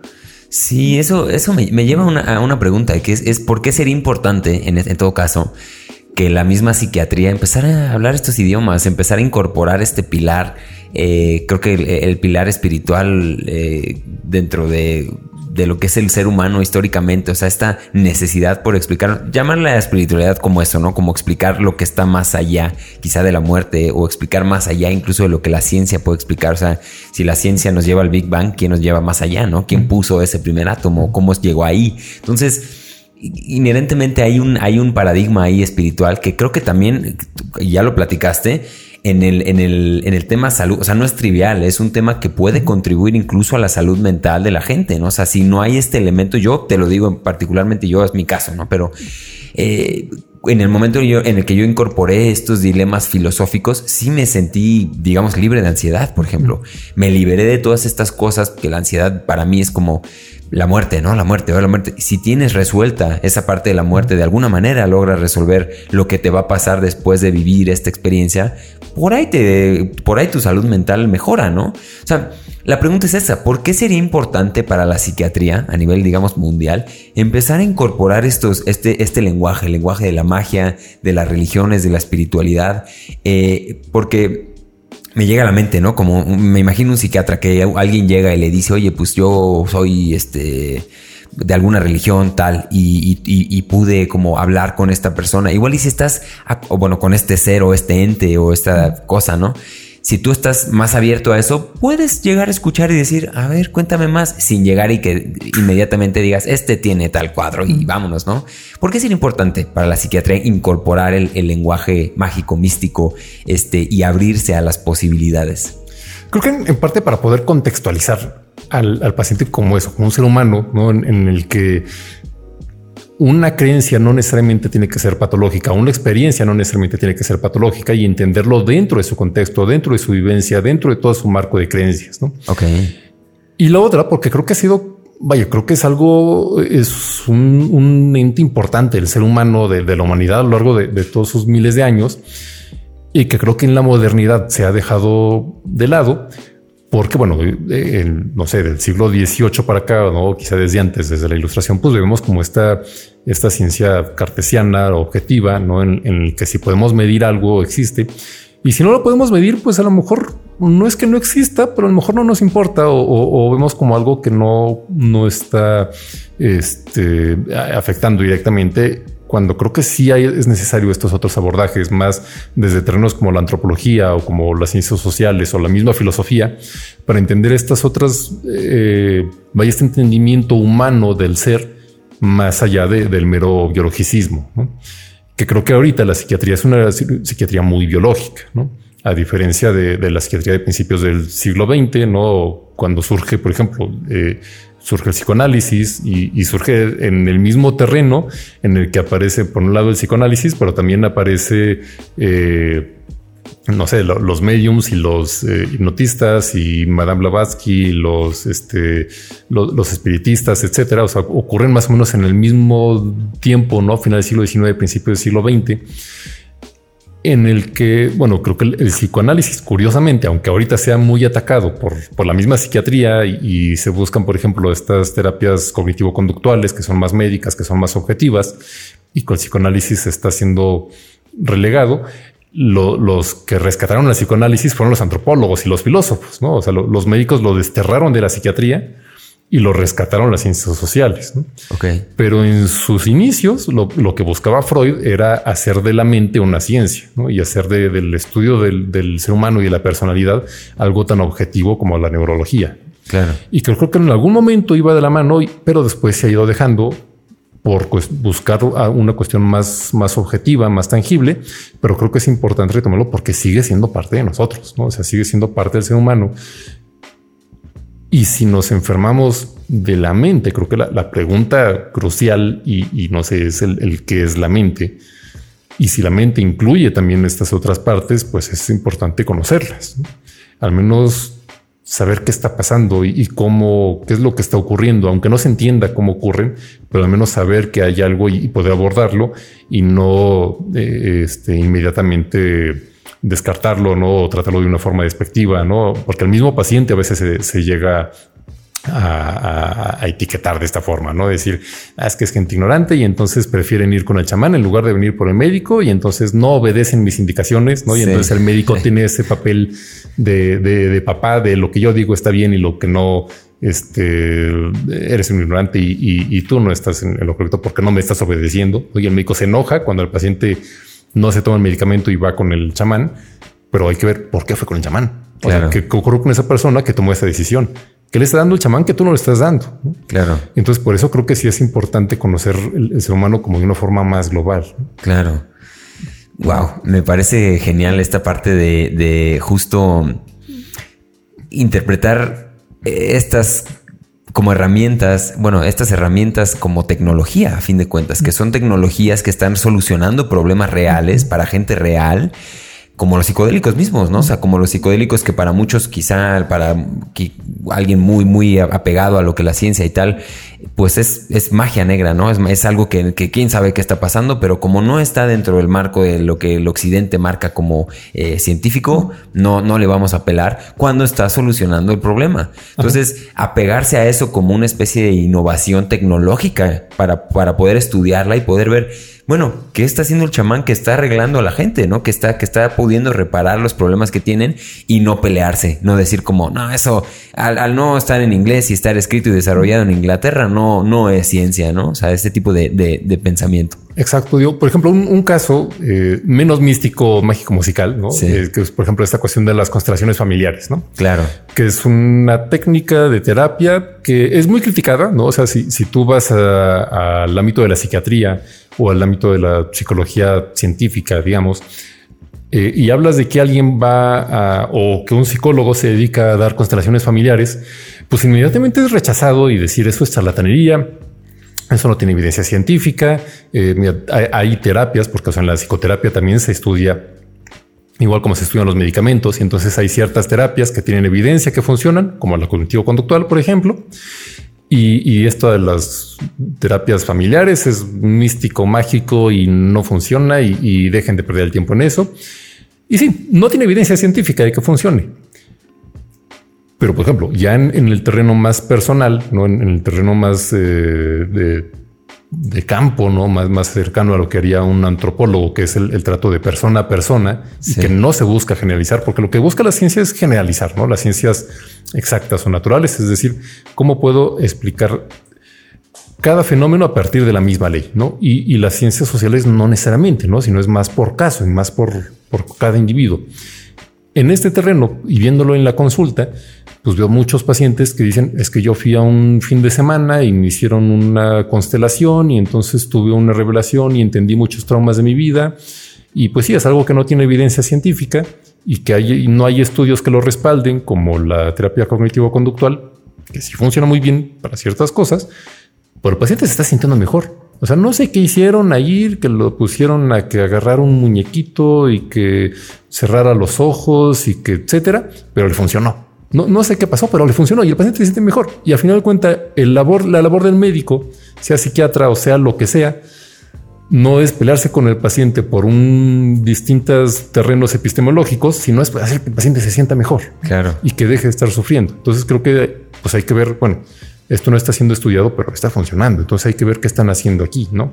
Creo que, por ejemplo, en el caso de las constelaciones familiares, terminan siendo una especie de ritual. Creo que es algo más cercano al chamán que quería el médico, ¿no? Porque es esta cuestión eh, grupal de, largo plazo, o sea, no es una consulta de una hora, sino es una sesión en la que pasas un taller de cuatro horas, etcétera, es una vivencia más emocional, hay un acompañamiento más personalizado, se comparte la experiencia con otras personas y creo que es muy cercano a lo que ocurriría en un ritual mágico con un chamán, aunque no haya sustancias de por medio, ¿no?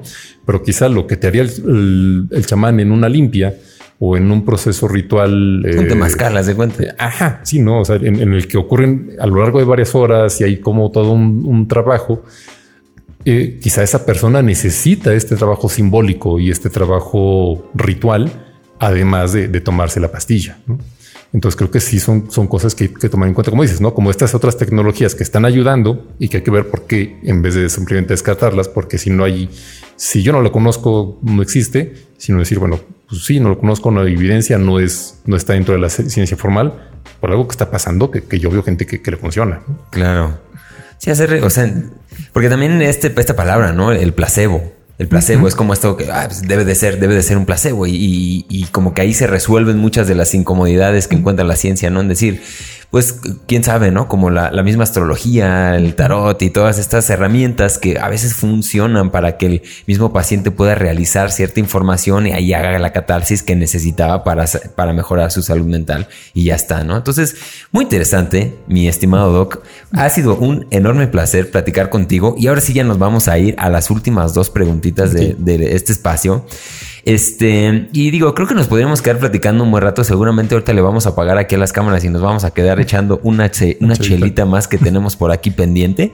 Pero, pero bueno, por, por tiempos ya del programa ya rebasamos las dos horas. Entonces, vámonos, vámonos a las últimas dos preguntas.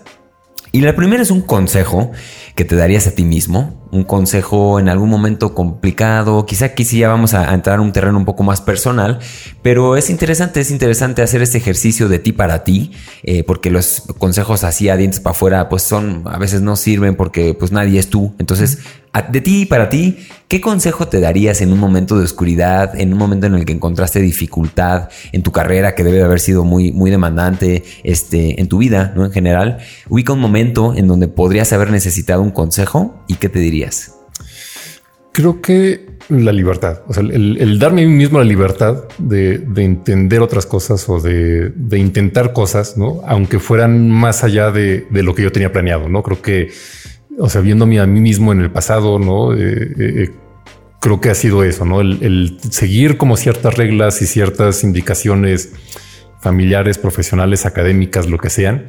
Y entonces el, darte la libertad de, hacer cosas fuera de la caja, no fuera del molde. Y, y aunque eso represente una falla, animarte, ¿no? O sea, hablabas, por ejemplo, y, me parece como bien curioso, ¿no? Esta circularidad, ¿no? Que uno de los temas que hablamos al principio es de, del tarot, ¿no? Y que justo la primera carta o la carta cero es la carta del loco, ¿no? Y que en este programa pues, estuvimos hablando sobre la locura y la psicosis y que loco representa eso, ¿no? O sea, si quienes conozcan la carta es un, individuo que está a punto de dar un paso al barranco, ¿no? Sí. Y que a lo que nos invita esta carta del loco es, es eso, ¿no? Hace de pues dar el paso, ¿no? A, eh, aventarse, ¿no? Y a través de eso, pues bueno, ya, ya empezar como la aventura, ¿no? O sea, eh, vaya, soy muy fan de, Señor de los Anillos, ¿no? Ok. Y entonces cuando Gandalf va con, con Bilbo, ¿no? El inicio en, El Hobbit, ¿no? Y lo invita a esta aventura y salir de la comarca donde no han salido por generaciones y e, e irse a las cuevas a buscar un dragón. Y Bilbo pudo haber dicho, no, no voy, yo me quedo aquí a hornear panes, ¿no? O sea, y creo que ese sería el consejo que me doy a mí mismo, ¿no? A mí mismo en el pasado, el, animarme a, salir, salir de la comarca, ¿no? Y, animarte a, la aventura y hacer cosas, aunque te caigas del precipicio en, el primer paso, pero, pero animarte a hacer esto.